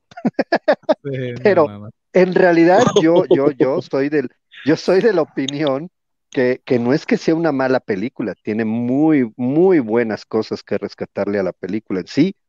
Ahora, si tú te pones a hacer la comparativa con Black Adam. ¿Con qué? No. No, no hay forma de comparar. no hay, y si la comparamos con la vereda de enfrente. No, esto es mucho mejor ah. producto. Ah, en cualquiera de lo que haya presentado en este año la competencia. Pero tampoco es la mejor del año. Bueno, ¿En qué te ah. basas? bueno, si la comparas ¿Para vos con sería la mejor película del año? si la comparas con Maverick, totalmente. Yo creo que sí le da una competencia de Batman a Maverick, ¿eh?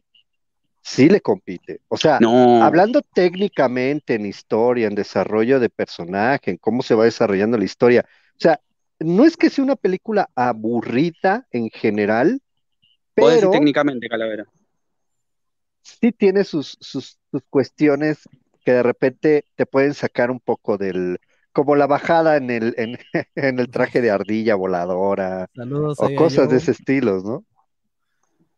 Eh, eh. Bueno, espérame, vamos a saludar. Aquí nos dicen, hasta ahora estoy triste con lo de DC. La razón por la que entré aquí es porque ustedes dicen las cosas como son y no se andan con la narrativa del reboot. Saludos. Siempre vas a encontrar un lugar acá, Sub-Zero, ya sabes. Soy Blaze, dice hola, ¿cómo estás? Yo soy Calavero, mucho gusto. Eh, mira, de Batman yo siento que sí, es buena película, definitivamente. Va a mejorar con las futuras entregas, estoy seguro de eso. Espero. bueno, espero yo también. Tiene que.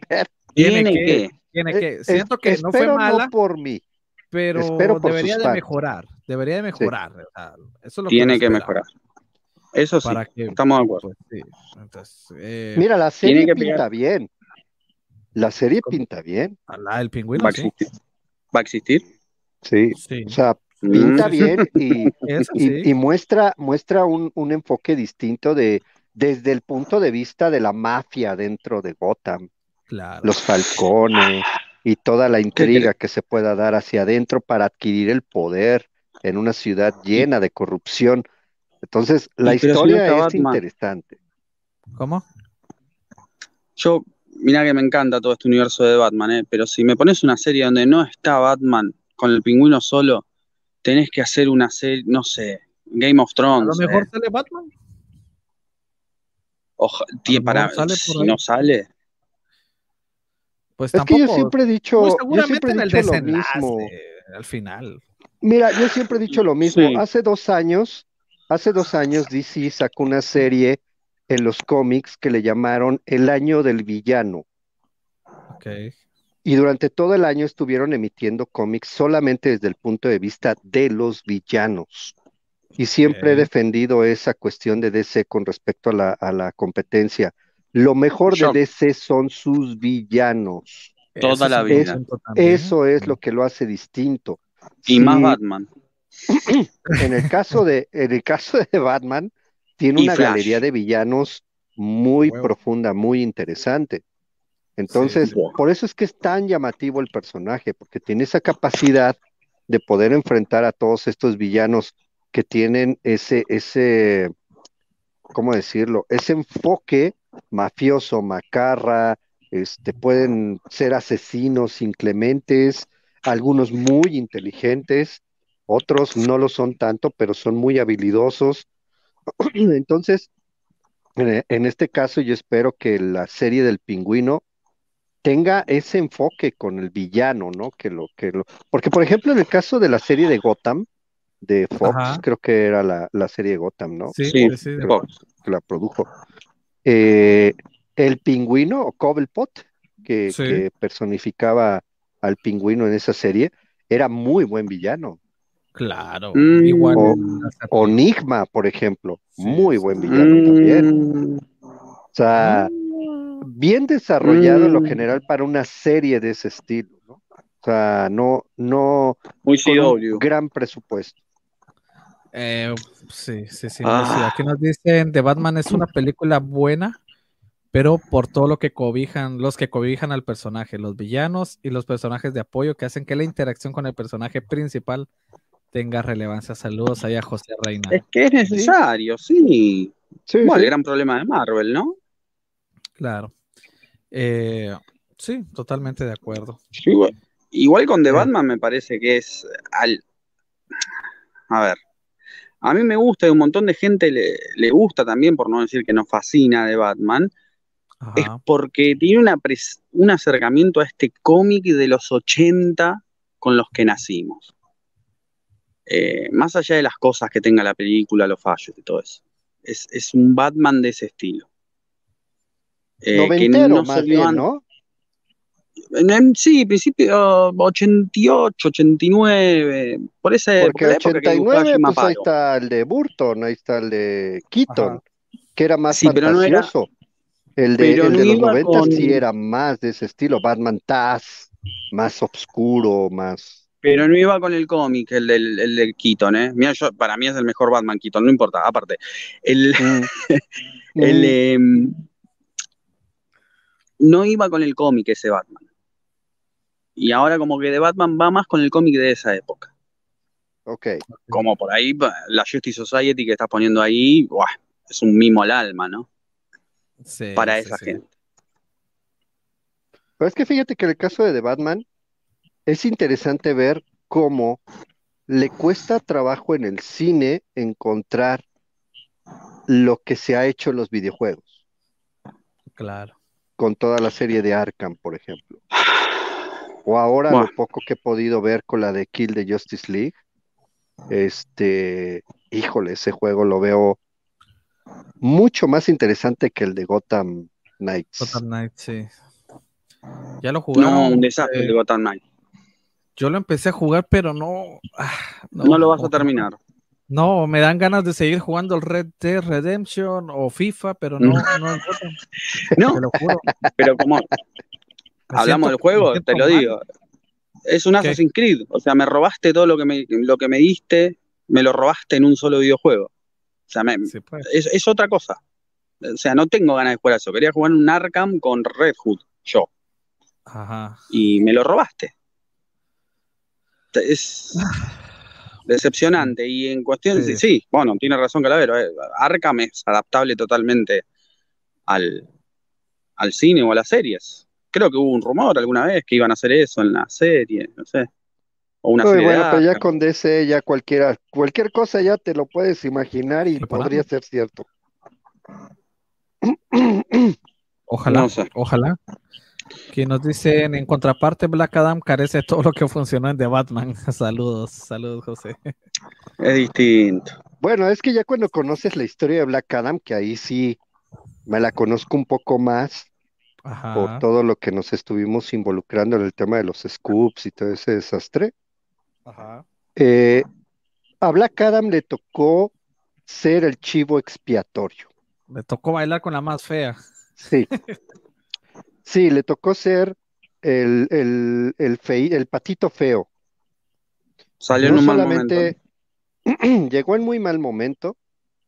Llegó en el peor de los momentos, de hecho. Sí, totalmente de acuerdo. en el peor que pudo haber existido fue cuando llegó Black Adam. Eh, pero es que aparte, o sea, es una película que te la viene mencionando La Roca que tenía 15 años en desarrollo y dices, ¡guájale! ¿Qué óvole? ¿Cómo puede tardar tanto una película? Pues sí, sí, hay, hay proyectos que se tardan muchísimo tiempo en desarrollarse, más por intereses internos dentro de los estudios que por la capacidad real que se tenga para poder escribir una película de este estilo. Porque de repente ves comentarios por ahí de, ay, se tardaron 15 años en hacer ese bodrio. No, no se tardaron 15 años en escribir el guion, colega. se tardaron 15 años en lograr de convencer a un estudio que pudiera liberar a ese personaje que tuviera su propia película. Pero más allá de eso, le tocó la, la bailar con la más fea del baile. O sea, no solamente por, por traer a Henry Cavill en el peor de los momentos posibles, sino que además eh, tú empiezas a ahondar un poco más en la película, en la trama de la película, y tiene cosas muy interesantes. Por ejemplo, esta prisión sumergida, la Task Force, en donde yo les decía a los Knights, oigan, ¿se han puesto a ver el tamaño de las celdas que hay al fondo de esa toma? ¿Quién estará guardado ahí, güey? O sea, qué tamaño de bestia debe de estar ahí encerrada, ¿no? Y todos los villanos que ya tienen, o todas las amenazas, por así decirlo, ¿no? Porque no, no siempre Amanda Waller ve a, a, buenos y a malos, a todos los ve como amenazas. Entonces, ¿qué cantidad de amenazas hay guardadas ahí? y eso es lo que llama mucho la atención de, de esa película, aparte de lo que ya dijo Jason, ¿no? Tienes una JSA muy bonita, a un Doctor Fate muy presentable, muy oh. aceptable, con muchas ganas de saber más de esos personajes. El actor, Pierce Brosnan, no es joda, eh. Pudo También para mirar en la vereda de enfrente, ¿eh? Sí, sí, sí. yo tengo a Pierce Brosnan, toma. y no, la comparas con, por ejemplo, Miss Marvel, o digo, con esta Capitana Marvel, que la mayoría decíamos, decíamos que es muy mala película, incluyéndome. Este, yo la comparo con Black Adam para tratar de, de tener una perspectiva similar de un producto ligero que va a lo que va. Es entretenimiento puro, es palomitera. ¿La vieron en HBO? No es, este, yo la vi en el cine tres veces. ¿Y no la viste en HBO? Eh, sí, ya, también, sí. sí, se ve bárbara en HBO. Y cuando yo vi Thor en, Disney Plus, qué mal que se ve. Y ahí vos decís, apa, apa. ahí hay calidad. En Black Adam hay calidad y allá no. Hasta en el humor de Black Adam, que podría ser ah, criticable, el humor este de Western Spaghetti que traen en este duelo, ¿no? De Black Adam tratando de soltar rayos rápido contra los pistoleros. O sea, hasta en ese humor está mejor Black Adam que Thor Love and Thunder. hasta en lo peor que le puedes criticar a Black Adam, es mejor Black Adam que Thor Love and Thunder. Entonces, no la nombres de vuelta que fue. Incluso si te estrenan Black Adam, o sea, digamos que fuera de Marvel, hubiera sido lo mejor que hace Marvel en el año. Claro. Sí, de lo mejorcillo, eso sí. Pero como es que del lado de DC. No la, no la puedes comparar, no la puedes comparar con DC eh, de Batman, porque por un lado tienes un cine de autor con mucho cuidado cómo hacerlo, y por el otro lado, con sus deficiencias, como siempre pasa, ¿eh? eso siempre va a pasar, no hay producto perfecto. Sí, oh. Este, y por el otro lado tienes una película como Black Adam, que va a lo que va, que es muy entretenida, que es palomitera, y yo diría que las dos son buenas y cumplen en lo que tienen que cumplir. Pero si, si, si a ti te gusta más un cine con más contenido de fondo, con más trasfondo, con, con más eh, diálogo detrás, ¿no? Que haya más cosas detrás de, lo que estás viendo en pantalla, este, pues definitivamente de Batman es, es mejor, ¿no? En todos los sentidos. Es lo tuyo. Sí, la verdad, difícil elegir ah. una, pero pues dejé una pregunta en el chat. Y. Ganó de Batman, pues, ya sé. Sí, ganó de Batman, ganó de Batman. pero eso sí, hubo un rato que estaba ganando Black Adam, pensé que iba a ganar Black Adam. Fue el gato ese, fue el gato de Simán. Y, y, en la página también ganó de Batman, también ganó con una amplia diferencia, casi 100 votos. Y bueno, ahí sí hubieron como 600 votos, entonces ahí sí estuvo buena la cosa. Los demás casi no votaron, pero bueno. Eh, no importa. Sí, no, pues es que es difícil comparar. Realmente es un cine muy distinto y bueno, al menos tuvimos algo en el año. Eh, Dos. Sí, de las cuatro que vamos. Lo preocupante es que el otro año se supone que vamos a tener cuatro también, entonces. Que ya están eh, muertas. Eh, peor Qué patético. Peor aún. Gracias, señor Gon. Ah, se le agradece, él está feliz ahí publicando fotos a los Snyder ahorita. Hace muchos años, Planeta sacó tomos dedicados a 12 enemigos de Batman, con resumen de distintas historias. Hace poco, Pure Evil. De España volvió a hacerlo bajo el título de Maldad Absoluta. Creo que Pure Evil, es de Argentina, ¿va? Eso es de Argentina. Sí, sí, sí, Okay. Sí, pero es que es lo, que decíamos, ¿no? O sea, DC tiene un enfoque muy particular en sus villanos. Sus villanos son muy icónicos, todos son muy reconocibles. Sí, sí, y pues vaya, o sea, eh, no hay... Potencial, mucho potencial. Sí, Si me sacas una película de Flash Reverso, pues, buenísimo. ¿Y es que, sabes que creo, creo, Mister, que en realidad DC siempre le ha tenido miedo a enfocarse desde el punto de vista del villano. Ve el miedo que le tuvieron a The Joker en su momento. ¿Cuántas cosas no surgieron en las noticias diciendo, es que va a haber matanzas en los cines? Porque, o sea, ¿cómo, puedes, ¿cómo, puedes, interpretar eso de esa forma? O sea, cierto. Le tienen miedo. Igual. Le tienen miedo, sí, es cierto. Eh, bueno, y lo mejor que nos puede haber dejado Black Adam, aparte de que pues vimos una buena JSA, la JSA estuvo muy correcta, creo yo. Eh, obviamente los MVPs son... Mira ese destino, papá. Y Doctor Fate. Mira ese destino, qué lindo que es. Con six pack y toda la cosa, hombre. Y un poquito de pancita. Eh. Los trajes muy menos festiles, ¿eh? Sí, sí, sí. Hermoso. bueno. Y esto, pues. Qué lástima va. Pero bueno. Eh, la escena post créditos que nos habían dejado, que al menos fuimos felices como por mes y medio, y luego pues todo se fue al carajo. Y en la radio de Twitter de, de Calavero teorizábamos, ¿no? Está, está, está después de la Zack Snyder Justice League, está antes Black, Black Adam, y nos bajaron un juego... de otra semana. Era un juego muy bonito el que se estaba organizando. Muy lindo. Era un juego muy, bonito, muy entretenido, en el que estábamos empezando otra vez a retomar la esperanza, pero sobre todo las ideas, a formar nuestro propio mundo dentro de nuestra cabeza. el hype, el contagio del hype. ¿Cómo no íbamos a tener hype? Ya estaba otra vez Henry Cavill Ben Affleck para Aquaman 2, para The Flash, Wonder Woman. Hablamos de Brainiac, hablamos de Brainiac como su villano para su película. Lo único y nos que dicen, te faltaba era que te dijeran Snyder viene, lo único. Sí, sí. Es que era lo que se habló después. Era de lo que se hablaba después. Pero ya estábamos hablando de Brainiac en su película en solitario y todo lo demás, de qué iba a tratar, era el momento. todo el rollo y nos lo, nos lo confirman en una publicación de THR de la manera Más, más fría y, más, ¿cómo decírtelo? Cruel. Cruel, exacto, es, es, la forma, es cruel. Es así como echarle sal a la herida, tomen para que les duela. así es, así es.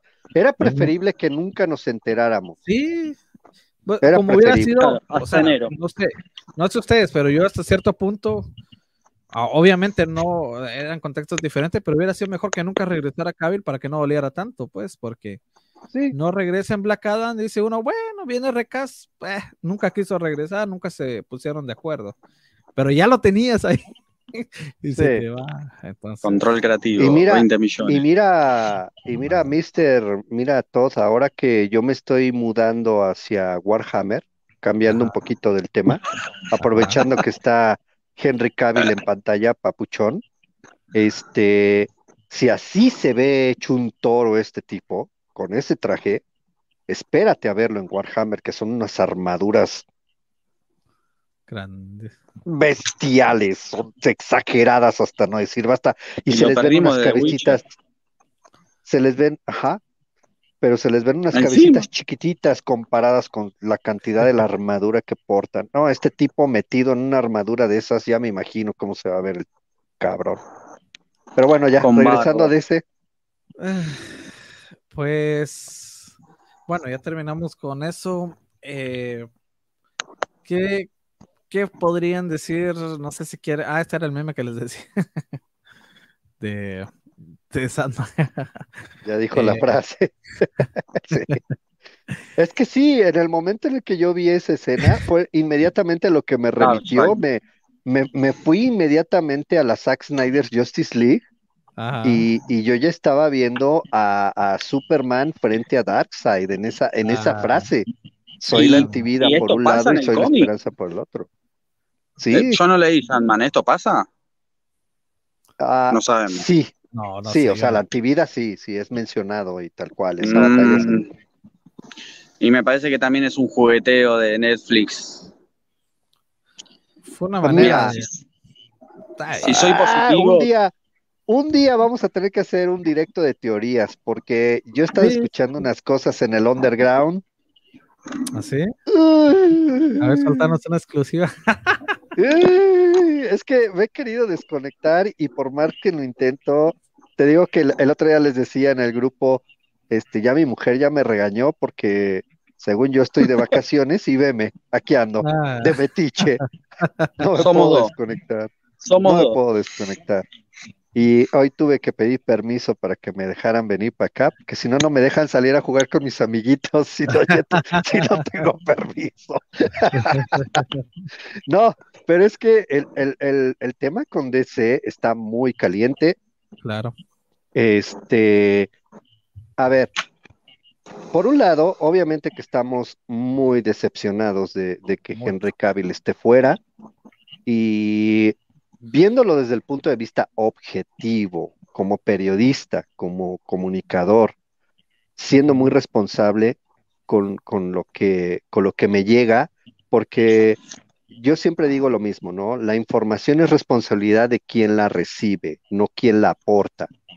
O sea, cómo, cómo recibas la información y qué uso le vayas a dar a esa, esa es tu responsabilidad. Entonces, yo del mismo modo recibo la información y soy muy responsable al tratar de comunicarla, porque digo, a ver, es que esto puede causar un impacto positivo o negativo, ¿no? Ya, ya dependiendo de la nota, dependiendo de la noticia, te vas dando cuenta el tono y te vas dando cuenta de cómo tienes que transmitirla, porque no siempre es fácil comunicar una mala noticia. Cuando yo estaba hablando de lo del reboot, por ejemplo, pues traté de ser lo más sutil posible. A mí me decía Lobo, no la chingues, cabrón. Digo, güey, ¿cómo te lo digo si yo también estoy que me lleva la chingada? Pero, pues al final hay que ser muy cuidadosos con lo que se dice. Ahora, en el underground, en el mundo oscuro, en el que de repente se mueve la información, que es constantemente cambio, no hay nada escrito ahí. Es un flujo. Este, sí, fluye, es, es constante los cambios. Pero empiezas a conectar puntos. Y eso es lo más interesante de todo esto. Cuando empezamos a conectar puntos, a mí me gusta que mis seguidores participen por el lado de imaginar qué es lo que se pueden encontrar, porque así nos vamos adaptando a lo nuevo. Eh, deja más allá, a todos nos duele que se haya ido Henry Cavill, que ya no esté. Gal Gadot ya prácticamente no está. Este, Ben Affleck no está. Entonces ese casting ya no está, ya no existe. Está, está en un mundo paralelo, en un universo paralelo que es llamado el Snyderverse y que ya tiene su propio universo, ¿no? El 800 no sé qué. Según canónicamente las listas de, DC, el Snyderverse ya tiene su propio universo y ya tiene número. Bueno, más allá de eso, ¿qué viene? Para DC, lo interesante que, empieza a sonar, por eso eh, yo estaba comentando lo de Jeff Jones con Stargirl y, y me da gusto que coincidamos en eso, ¿no? En el caso de Jeff Jones, más allá de sus actitudes como profesional, como escritor de guion, es muy bueno. Y yo creo que la mayoría de los fans vamos a estar más tranquilos si Jeff Jones solamente se limita a escribir. De entrada, lo que ahorita sabemos es que tiene tres proyectos, tres proyectos. Y uno de esos proyectos es Green Lantern. Entonces, si ya logra... La, la, primera, ¿va? Sí. Sí. Pero eh, no, no se involucró tan de fondo con, la de Ryan Reynolds. Ahora, si Jeff Jones puede tener la facilidad con James Gunn ahorita a cargo de poder adaptar la noche más oscura, vaya, vaya que va a ser interesante lo que pueda suceder ahí con Greenlander. Eso por un lado. Por el otro lado, lo que nos han estado comentando de Superman, no todo es cierto. Y ahí es donde también yo sugeriría que vayan tomando nota, porque no necesariamente James Gunn va a ser lo que dijo que va a ser con Superman. Y ahí es en donde hay que tomar en cuenta la imagen que acaba de subir en Instagram, esta de Opaway. La, la luna. Y lo sitúa sentado en la luna junto a Lois Lane con un traje espacial. ¿Esto qué nos quiere dar a entender? Básicamente que James Gunn, mira, a Superman ya lo vimos en su etapa más primaria, ya sabemos cómo es.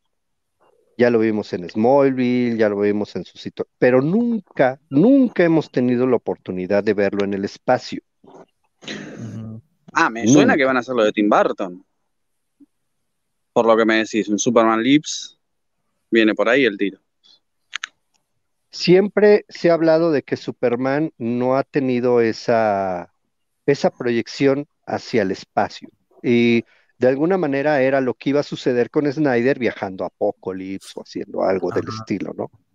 Entonces, cuando James Gunn empieza a hablar de que el universo de DC va a ser mucho más grande, de que va a ser la mejor historia jamás contada, Ah, de cierto modo, va a llevar el arco de Superman hacia el, siguiente nivel.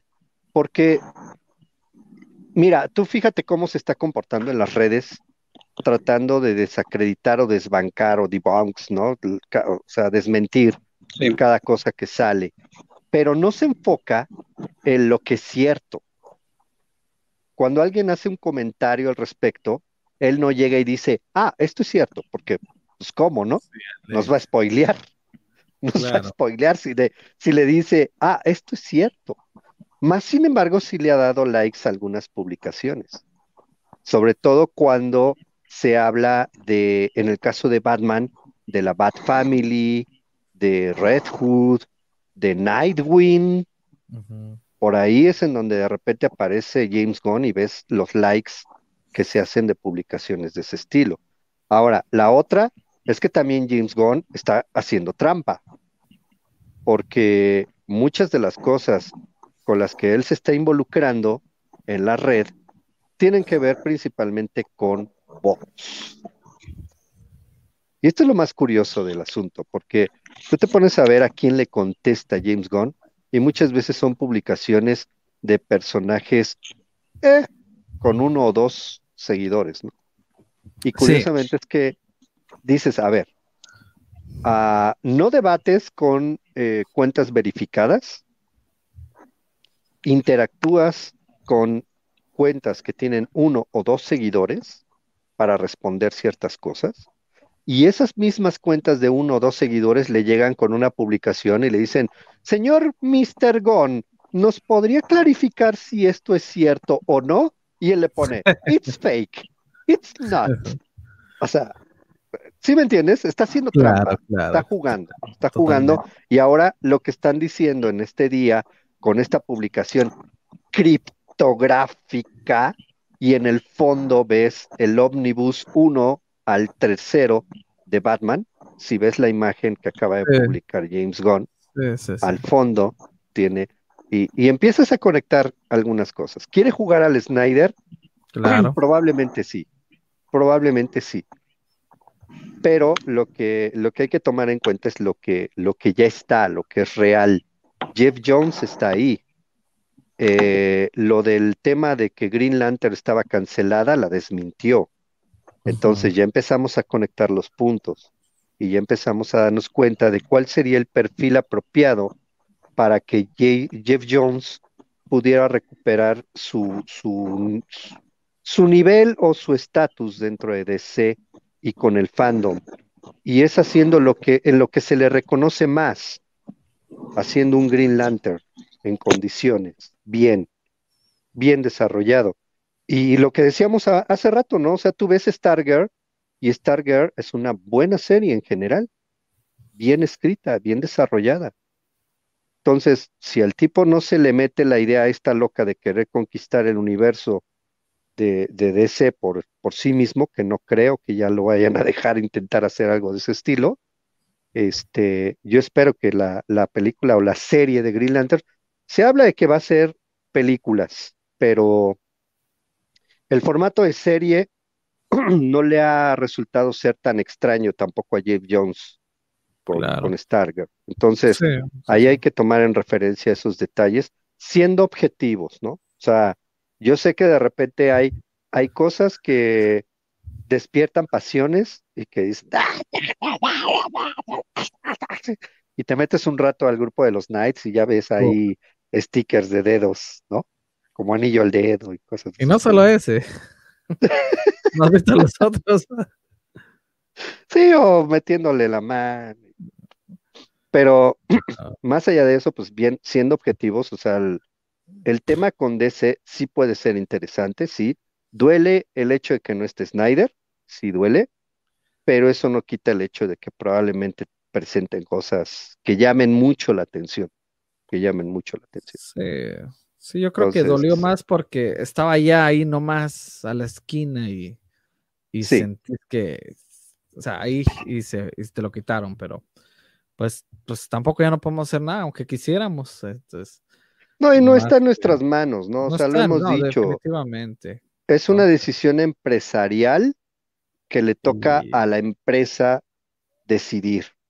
Ellos, ellos verán cómo compensan esa decisión. Nos va a tocar aguantar cuatro años por lo menos de Gon, entonces se ve complicado, pero bueno, hay que, mínimo hay que ver qué, qué trae, qué, qué pasa. O sea, no estoy de acuerdo, no estamos felices, pero pues ni modo, va. Eh, hay que hay que ver qué dice en enero, que ya dijo hace un par de horas que el 6 de enero no va a publicar nada. Pero pues lo que sí dijo es que a principios de año iba a mostrar más de lo que venía. Entonces, no va a ser el 6, pero no lo va a tirar en enero. Es que es eso. Eh, yo por eso ahorita con el tema de los scoops le puse una pausa. Sí, sí, sí. Porque, a ver, primer lugar, la herida sigue abierta. Ahorita, si me pongo a soltar scoops de lo que viene de James Gunn, en lugar de, recibir apoyo, me van a llegar a mentar la Mauser. Sí, sí, sí. sí. ya de por sí, ya de por sí. Apenas voy recuperando el corazoncito del Papu y de todos ellos. Y ahora imagínate que yo me ponga a publicar cosas de esas. Huesos. Sí, del huesos, ya otra vez ya tengo su cariño y su amor y su afecto. Pero ahora imagínate que yo me ponga a publicar cosas de James Gunn ahorita, va a ser así como que ¡Ah! ¡Ah! otra vez. Entonces es muy reciente esto. Y la otra es que no hay todavía suficiente información como para intentar hacer algo. Y básicamente porque James Gunn ya se metió con Casey Walsh, ya se metió con Daniel RPK, que son de los más reconocidos. Sí, sí, sí, Ya se metió con My Time to Shine, ya se metió con Seal. Nosotros hemos cuidado mucho ese tema porque nos estamos dando cuenta de cómo va el juego. O sea, eh, James Gunn no quiere que nadie le arruine su sorpresa, su fiesta. Sí, sí, sí, y su fiesta va a ser con sus condiciones y con sus características y con sus propios globitos. Al que yo miro, bueno, no sé si es mala perspectiva o, pero como que al que no, no ha callado es este, el Mayimbe, ¿va? Bueno, es que el Mayimbe es un maldito cínico. Ese cuate, aunque, aunque lo digo con todo respeto. Pero no ha salido a, callarlo, o sea, sí le ha pegado un par ahorita, ¿no? No. Pues es que ¿para qué? O sea, vaya, en el caso del Mayimbe es. Sí, pero, a ver, ahorita que te salga a callar James Gunn, es, es más llamativo a que no te salga a callar. Sí, pues. Llama más la atención. Entonces, ahorita el Mayimbe puede aventarse mentiras, lo que sea, que a final de cuentas es intrascendente, no pasa, no pasa nada. ¿Quién le va a dar? Ahorita, ¿cómo? Vaya, la gente en el Internet incluso ya lo dice, no le puedes creer a James Gunn absolutamente nada. Sí, nada. Entonces, si descarta algo, puede ser que sea todo lo contrario. Y si tú vas ahorita y le dice, por eso te digo, nosotros estamos cuidando más el hecho de no tener que salir a decir nada, porque no, no queremos arruinar, no queremos entrar en, el, en la parte de ser confrontadores con, con, con, lo que pasa, ¿no? O sea, con lo que está sucediendo, porque al final del día es un proyecto que va de largo plazo y por todo lo contrario, o sea, hay gente que le apuesta que James Gunn no dure seis meses. Yo digo que va a ser mucho más, sí. pero sí, sí va, sí va a durar bastante tiempo ahí. Pero ¿Ya es que es que ¿Y el futuro de las películas será que está comprometido o qué? Es que bueno, lo del seguimos... 23? Sí, sí, pues todas las que vienen, vienen cuatro, o sea. Sí, sí, sí está. Pero, a ver, ahorita ya tienes que verlo desde un enfoque, desde un enfoque financiero netamente financiero. Y en finanzas, perder es ganar. Muchas veces perder es ganar. Ah, tú ponte a ver los canales de finanzas, que muchas veces son aburridos, pero cuando hay gente especuladora y hablan de que la caída de la bolsa, la caída de la bolsa, la caída de la bolsa, la mayoría de los que de los que hablan en ese sentido te empiezan a decir, prepárate. Ajá, sí, prepárate. ¿Y por qué prepárate? Porque normalmente las bolsas cuando caen, caen, caen, caen, caen, luego viene algo que se disparan y vienen las ganancias mega locas. Hay gente que le apuesta a que una empresa pierda. Sí, sí, sí, es la bolsa, no me acuerdo cómo se llama. Pero hay casas que le apuestan a eso.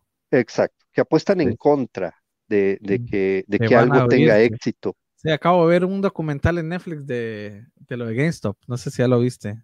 Ah, sí, exacto. A eso. Ajá. ¿Cómo, había gente que le estaba apostando a las tiendas de GameStop y hubo una serie de, de, apostadores accionistas que no eran muy, que, que muchos eran amateurs, Ajá pero que tenían mucho conocimiento de la bolsa, o sea, sí sabían cómo se movía la bolsa. Y cuando vieron la jugada de querer tronar a GameStop, le, le apostaron a favor de la empresa y eso les echó a perder a los fondos buitre el plan.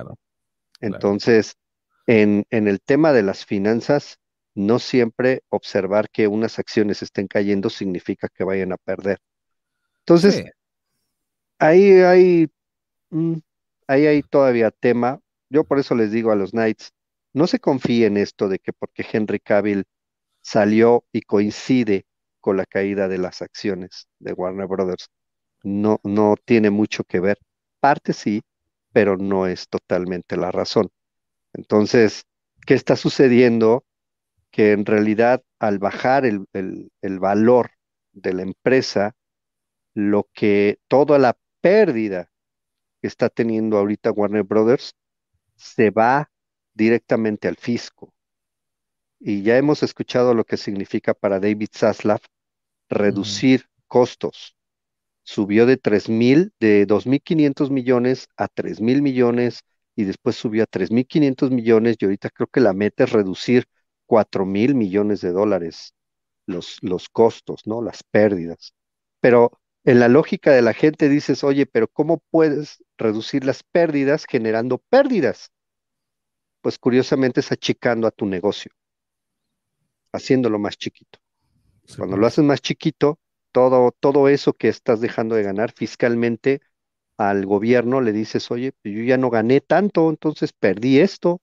y ahí es donde fisco te compensa con eso. Eso es cierto. En Estados Unidos así funciona. en el resto de los países no. Hay otros países como Latinoamérica que aquí Tienes que decir cuánto hiciste o mire, pero yo no gané tanto. ¿Qué onda? Exactamente. Exactamente. de hecho, si tú le declaras, si, mal, si no estoy mal, alguien me explicó por ahí, si tú declaras en el siguiente año que el año anterior ganaste menos de lo que promedio estabas ganando en los últimos años, esa diferencia de baja de tus, de tus ingresos es considerado como una pérdida. Entonces, ganaste mil dólares durante todo el año 21 y en el 22 ganaste 800. Entonces, esos 200 dólares menos que ganaste son declarados como pérdidas. Podría ser en, cuestión de empresas. Sí, ahí es en donde lo que me habían estado explicando me dice, es que le están apostando a ganar menos para que al ganar menos declaren como pérdidas.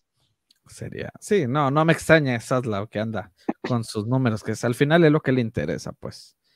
Y bueno, pues a ver qué nos trae el 2023, que irá a ser mejor año que este. ¿Qué, qué sería tu pronóstico? ¿Qué sería? ¿O cómo lo ves? Eh, ¿En entretenimiento? Eh, en DC, en DC, estamos hablando. Ah, en DC, ok. Va a ser un sub y baja.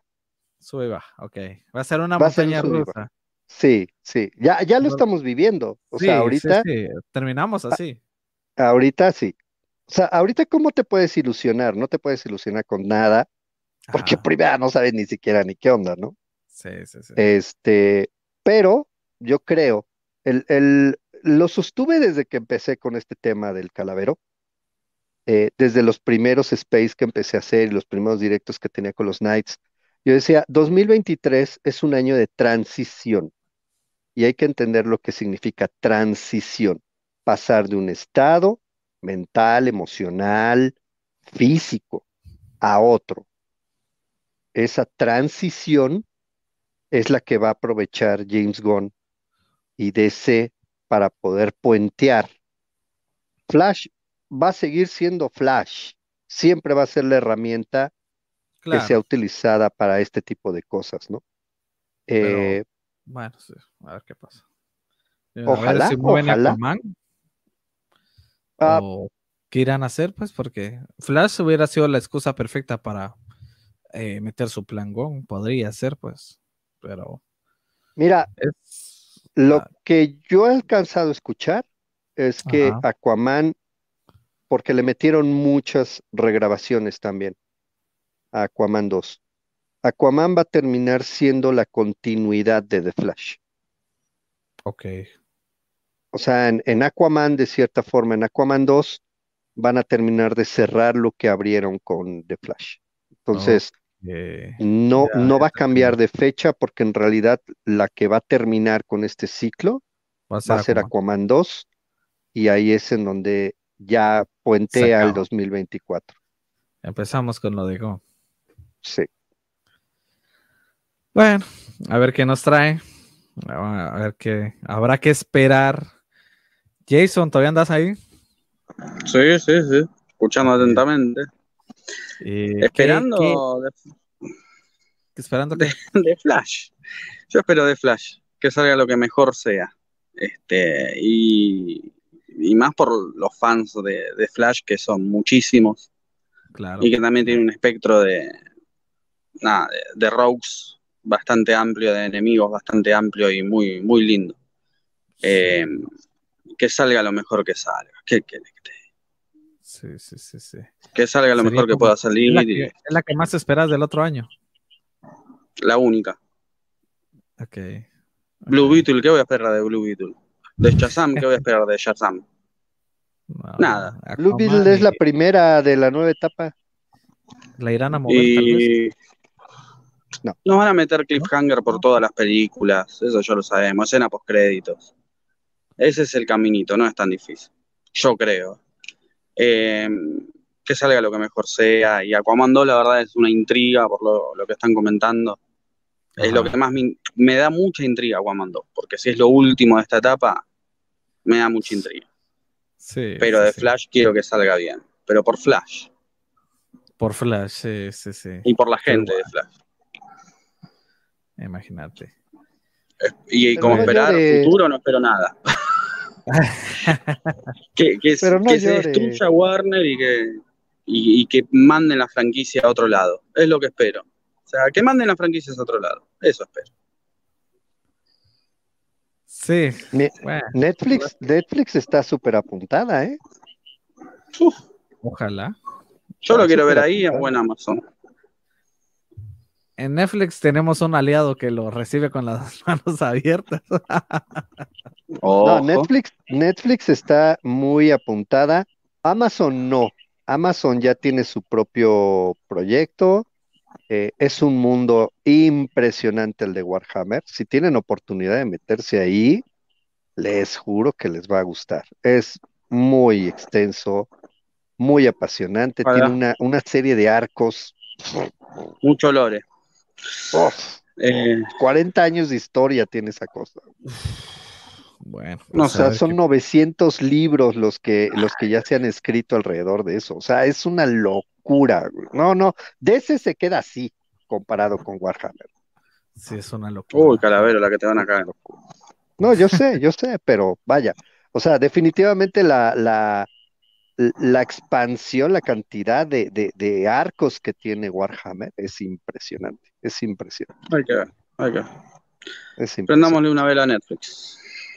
Sí, ah, bueno, y esperamos lo de Zack Snyder, ¿no? Rebel Moon, obviamente. Ah, ¿Pero cuándo se estrena? No, todavía no se estrena el otro año, ya. En junio. Sí, el año que viene. Junio.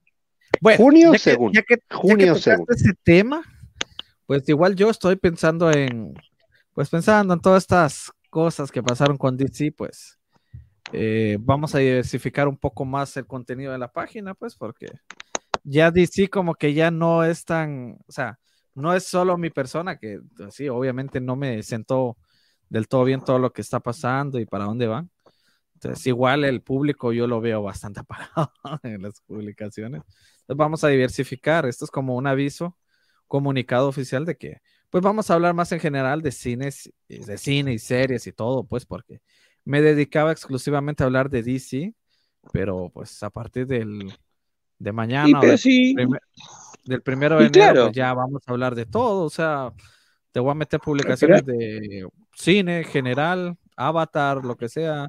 Todo Tampoco tenés series. Hay un montón de, cosas más. Me gustaba cubrir solo DC, pero pues viendo para dónde va y la debacle que hay, pues pero es que, no hay contenido, Claro. No hay contenido. Si no hay series de ese, el final de Flash y después que te queda. Exacto. Y a ver qué pasa con las, con las películas. pues vamos a diversificar porque cine el otro año hay bastante. O sea, hay un montón de cosas que vienen ahí. toca, toca cubrir todo eso también porque pues eh, la página tiene bastante movimiento de gente y se les agradece, de verdad. Ya llegamos a 30 mil likes y 38 mil seguidores, les agradezco de corazón. Cuando yo creé esta página en Facebook, mi idea era tener 100 personas por mes y nunca me imaginé llegar a estos números ni estar aquí, se los juro, jamás. Lo hice porque tenía mucho hype y no sabía dónde, dónde eh, descargarlo y me metí a Facebook a, una página a hacerlo y hemos llegado hasta donde estamos y se agradece un montón a los fans. Y pues esperemos que el otro año sea mejor eh, en la medida de lo posible. Tal vez no lo DC, pero pues habrá más cosas que nos, que nos gusten y que nos llenen y No quiere decir que vamos a dejar de estar pendientes, vamos a estar ahí fiscalizando, como dicen los políticos.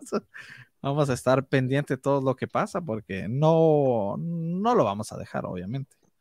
¿Sabes qué, qué, creo, mister? Que yo creo que ahora los, los que nos hemos metido en este boleto, no solamente vamos a tener que diversificar, sino también cambiar el tono y la narrativa de cómo comunicar. Porque hay muchos influencers que son veletas. Y ya lo decía uno de tus seguidores hace rato en uno de los comentarios. Vengo aquí porque se habla de manera directa, de fan a fan.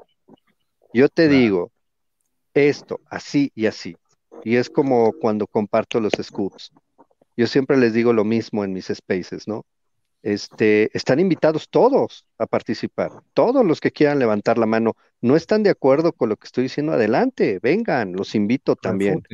Es, es, parte de formar una comunidad, como lo que dice todo hace rato, ¿no? Es, es ir conformando comunidad, porque al final del día eh, puede ser que no siempre estés de acuerdo con las decisiones que tome una empresa, pero esas son decisiones empresariales que nos toca a nosotros como consumidores evaluar el producto. Eso es lo que nos toca a nosotros. Ya dejarnos de preocupar de productores, de directores, de, de, de, si tienen o no presupuesto, las decisiones que toman las empresas, porque al final del día nos ha hecho mucho daño acá arriba estarnos metiendo en cosas que como consumidores ya no nos competen, ya nos metemos en angustias innecesarias, ¿no? Entonces, no un bledo quién esté detrás, o sea, si es un buen producto. Pero es que era así, era así, en la época así era el fandom antes, nos importaba un En la época de Nolan, ¿quién sabía quién era el presidente? De Warner. Exactamente. Nadie, búscalo ahora en Google, no te aparece. Ah, dime, dime quién era el presidente de, DC hace, hace 15 años. Nadie sabe. O sea, no está, no está de Google, imagínate. Busca, ¿quién estaba antes de Walter Hamada? No te aparece. No, no, no. es que se volvieron protagonistas los que no tenían que protagonizar. Cierto. Entonces, y los, los volvieron protagonistas también. ¿eh? Exacto. Exacto. Y ahí es en donde ya todos, todos estos influencers que sabemos quiénes son y los tenemos bien identificados y sabemos que son veletas que de repente aplauden una cosa y ya cuando la empresa cambia la decisión, ah, no, eso era una porquería. Yo nunca entendí por qué le dieron tanta ¿no? O sea, ¿por qué le dieron tanto poder a Snyder si todo su contenido era una porquería? De, a ver, cabrón, hijo, bájale dos rayitas, hijo de la gran chingada. Que le baja la hipocresía. sí, baja, exacto. Entonces, yo creo que el contenido ahora, más que diversificarlo, es ser honesto. Claro. Honesto y directo. Directo. Vas a ser es lo que yo les digo. siempre vas a ser crítico. O sea, la vara la dejaron muy alta y estamos nosotros para hacer respetar esa vara y por eso nos buscan. En, el grupo de los Knights, una de las cosas que es súper divertida es que no todos estamos de acuerdo. Sí. Ese es súper divertido. Yo no estoy de acuerdo con lo que de repente dicen de ellos, pero sí me divierto mucho con los stickers de, de, todo. Ya sabes todo, tenés una misión ahí. Sí, ya cuando veo Diego, ah, ok, vale. ¿Qué tienes que soltar ahora? Es que chocan ahí la cultura. Acá en Argentina somos dueños de los stickers. Nos hicimos dueños de los stickers, no sabes lo que hay. Este. Pero es lo lindo, es lo lindo, porque somos todos de, cada, de un lugar distinto de, este lado del charco, como les decía en el video. Este, Y también nos vienen a buscar por eso, porque somos otra cosa. Exacto. Totalmente distinta. Y, los que están del otro lado hay mucho también que está a favor del Snyder y últimamente. Ay, ¿Qué decir? ¿Qué decir? Y no están para dar la lucha. Aquí nos dice Roberto, el botellón salió con el traje negro de Superman y ahora lo denigra. He subido la foto, sí la vimos. Pues es que ya sabemos quiénes son, por eso no los mencionamos, por pues. eso no, o sea, me, me, encanta lo de lo del canal este de Wayne ¿Cómo se llama? Archivos Wayne. Archivos Wayne. No, Me encanta ese canal porque precisamente exhibe eso y qué bueno, y yo lo aplaudo, lo aplaudo. Porque yo siempre digo, ojalá y algún día me toque que Archivos Wayne me utilice en uno de sus videos. Por favor. Me sentiría honrado de manera absoluta que el señor Archivos cuando vuelva a hacer un festín. Voltea a ver el Pero, sí, bueno, pero también cuando reparte para el otro lado, ahí la, la piel es muy fina también. No, ah, pero le ha caído duro al pobre, le ha caído duro. Ah, sí, claro, claro. Eso sí sabe. No, por eso te digo, o sea, hay que ser objetivos y directos. Digo, no te gusta, no hay problema. Claro. No hay problema. Pues, yo no tengo un problema. Es como yo trato de ser en, la, en Facebook, en mis redes, pues yo informo. La nota es tal y tal, ahí está lo que vos comenté ya es tu cosa, o, mi opinión personal ya es distinto. A lo mejor no me gustaba lo de Peacemaker o el Escuadrón, pero yo te lo estaba poniendo, o de Batman, no era santo de mi devoción, pero ahí estaba, ahí está toda la info. Por eso no, nos quedamos atrás. Informamos. Ya opiniones personales ya son punto y aparte. Pero bueno, señores, les agradezco de verdad el tiempo de estar acá. Ah. No pensé estar tanto tiempo aquí, la verdad.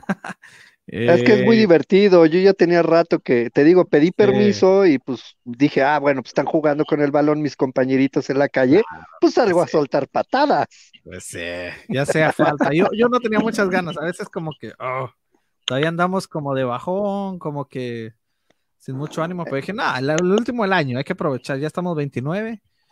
Eh, de una porque es nuestro trabajo también, es nuestro hobby. Ahí está la diferencia. Ahí también, exacto. Ahí te diviertes, ahí te diviertes. Y los que nos ven también saben eso.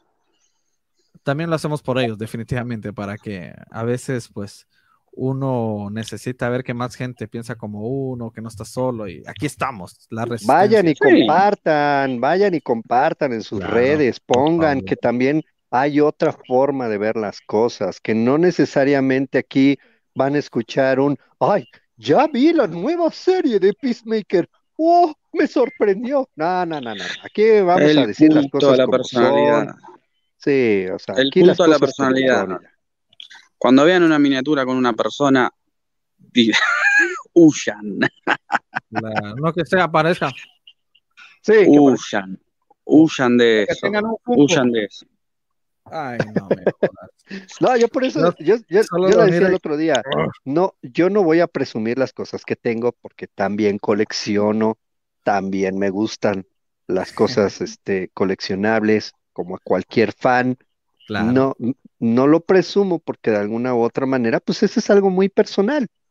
Respeto a quienes sí y de repente hasta los envidio, como el maldito de Savitar que tiene allá arriba dos figuras preciosas. ¿no? te odiamos, Savitar. Sí, o sea, te odio, te odio por tener esas te Odiamos. He trabajado mucho por ellos. sobre, todo porque de repente comparto ahí en el grupo de los Knights a, la nueva figura de JND Studios y este y este y este hijo llega y nos empieza a arruinar el día admirando ah, la yo Voy por esa, sí, digo, yo voy nada más por el busto. Ah, sí, ¿por qué? Porque cuesta 800 dólares. No, pero ya dije que está muy caro. Un exceso. es que ¿y qué, ¿cuánto cuestan las figuras? Tres mil dólares, pero ya me parece un exceso. es que cuando lo publicaste dije, el busto está brutal, se ve No, pues está chingón. Y me voy a averiguar y miro que Ado, que si algún día remotamente ve esto, un saludo al sótano del Planet, eh, publicó los precios y 800 el busto.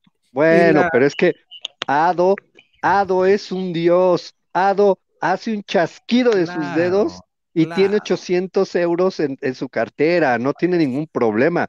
Igual que Prince, igual, todos los que tienen unas vitrinotas enormes son dioses. Ya regresó. Lo de es anormal. Como que lo de es anormal.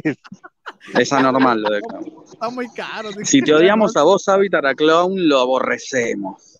Todo bueno. Todo bueno. Envidia malsana. Tienen un es, es como son, son tan desgraciados estos personajes.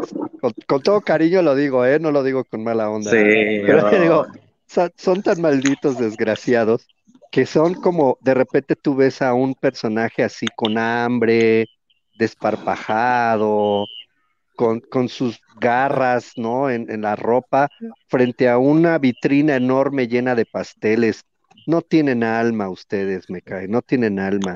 Uno aquí tratando de, de sobrevivir con lo poco, con, con un par de, de, tiritas de carne en el hueso, ah. y ustedes nos ponen, nos ponen toda una galería de, no, dices, qué bárbaro, ¿cómo pueden llegar? Y aparte, o sea, hay personajes que lo hacen de, de, buena manera, ¿no? Y se les agradece y, se contagie. Yo lo digo, es, es de, corazón, pero hay otros malsanos que de repente tienen una Superman 1-1, se pintan el pelo de azul y van y le dan un abrazo hipócrita.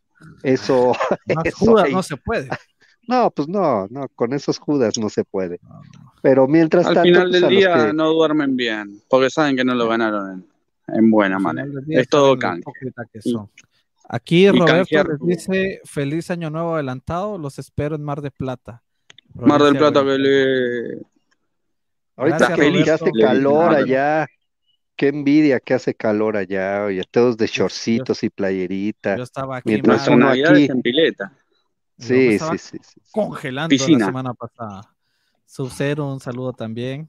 Este, pues igual, feliz año, señores, a ustedes, a la audiencia. Gracias por estar aquí, por escucharnos, eh, por venir. Eh, estamos siempre acá. Y pues nada, un feliz año nuevo. Ya pasó Navidad, pero feliz Navidad. igualmente, igualmente. Igualmente a todos. Muchas gracias por la por la no invitación, Mr. Savitar, y por venirme a colar aquí de manera No, es que siempre son bienvenidos los Pues, pues bueno, muy, muy divertido siempre compartir con ustedes. Son unos personajazos, yo los admiro mucho, de verdad.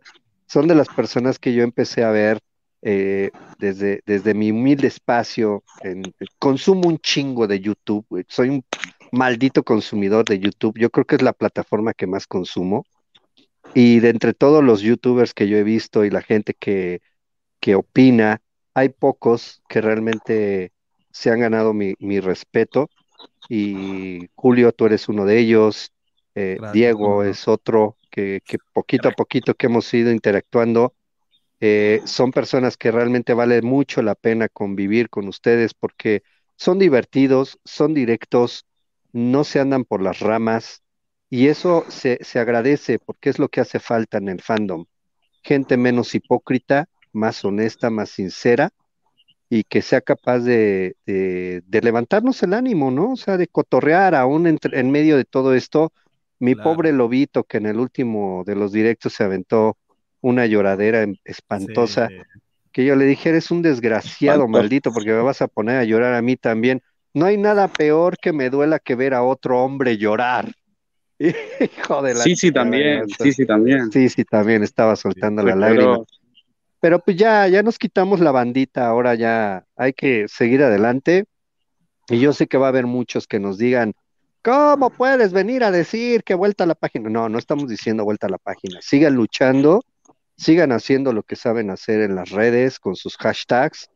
Yo no me sumo porque no, no, no, no, no estoy en esa línea pero los respeto y los apoyo. O sea, ahí sí, si hay un restore de Snyderverse, ahí voy a estar. Entonces, pues muy feliz año a todos y pues igualmente, gracias por la invitación y esperemos que sean muchas diversiones el próximo año. Esperemos igual, espero que nos vamos a ir juntando aquí en, no semana a semana tal vez, pero vamos a estar haciendo directos y aquí vamos a abordar lo más interesante. Y siempre son invitados, por supuesto, por supuesto. Muchas gracias. Ahí está. son palabras finales? ¿Algo? Lo último, me comentaron a mí, ¿cómo vas a ver lo que saque Gan? El otro día me decían, ¿cómo vas a ver las películas que haga Gan? Y yo le digo, ¿cómo no la voy a ver? Pero ¿cómo no la voy a ver? Si yo ya, y también lo que decía en el otro video del otro día, ¿cómo no lo voy a ver si yo ya tuve lo mejor que se creó en el cine de superhéroes? lo voy a ver con esos ojos. O sea, voy a ver todo lo que saque este tipo porque mis ojos van a estar con ese nivel. Exacto. Vamos a ver que lo haga. Quiero ver el intento. Y toda la gente que, está ahí también en el chat, véanlo. Vayan al cine, pagan, paguen la entrada y traten de disfrutarlo como disfrutaron lo que tuvieron. Vamos a ver qué sale. Voy a ir con eso. Y ahí se viene otra guerra. ¡Traidor! Bueno, pues sí, hay que, hay que ir, hay que ir a, a, ver qué nos presentan y ya, igual, en base a eso criticamos igual. O, bueno, damos nuestra opinión, damos nuestra opinión. No, Víctor, sí, nada de, críticas ni nada de eso, no, no, es simple opinión. Decimos las cosas puras y duras como son, ya. Sí, me gustó o no me gustó, ya. Sí. Tan llano como es. Ah, ya está, son personajitos de ficción, ¿qué más? Listo, ya está. tampoco dejamos de comer por eso ni nada, ni de trabajar ni nada. Por suerte. Pero bueno, muchas gracias, eh, un saludo a todos, gracias a los que estuvieron en el chat y en todo el directo, a los panelistas les agradezco de corazón y feliz año nuevo, nos vemos en una próxima. Saludos, Jason.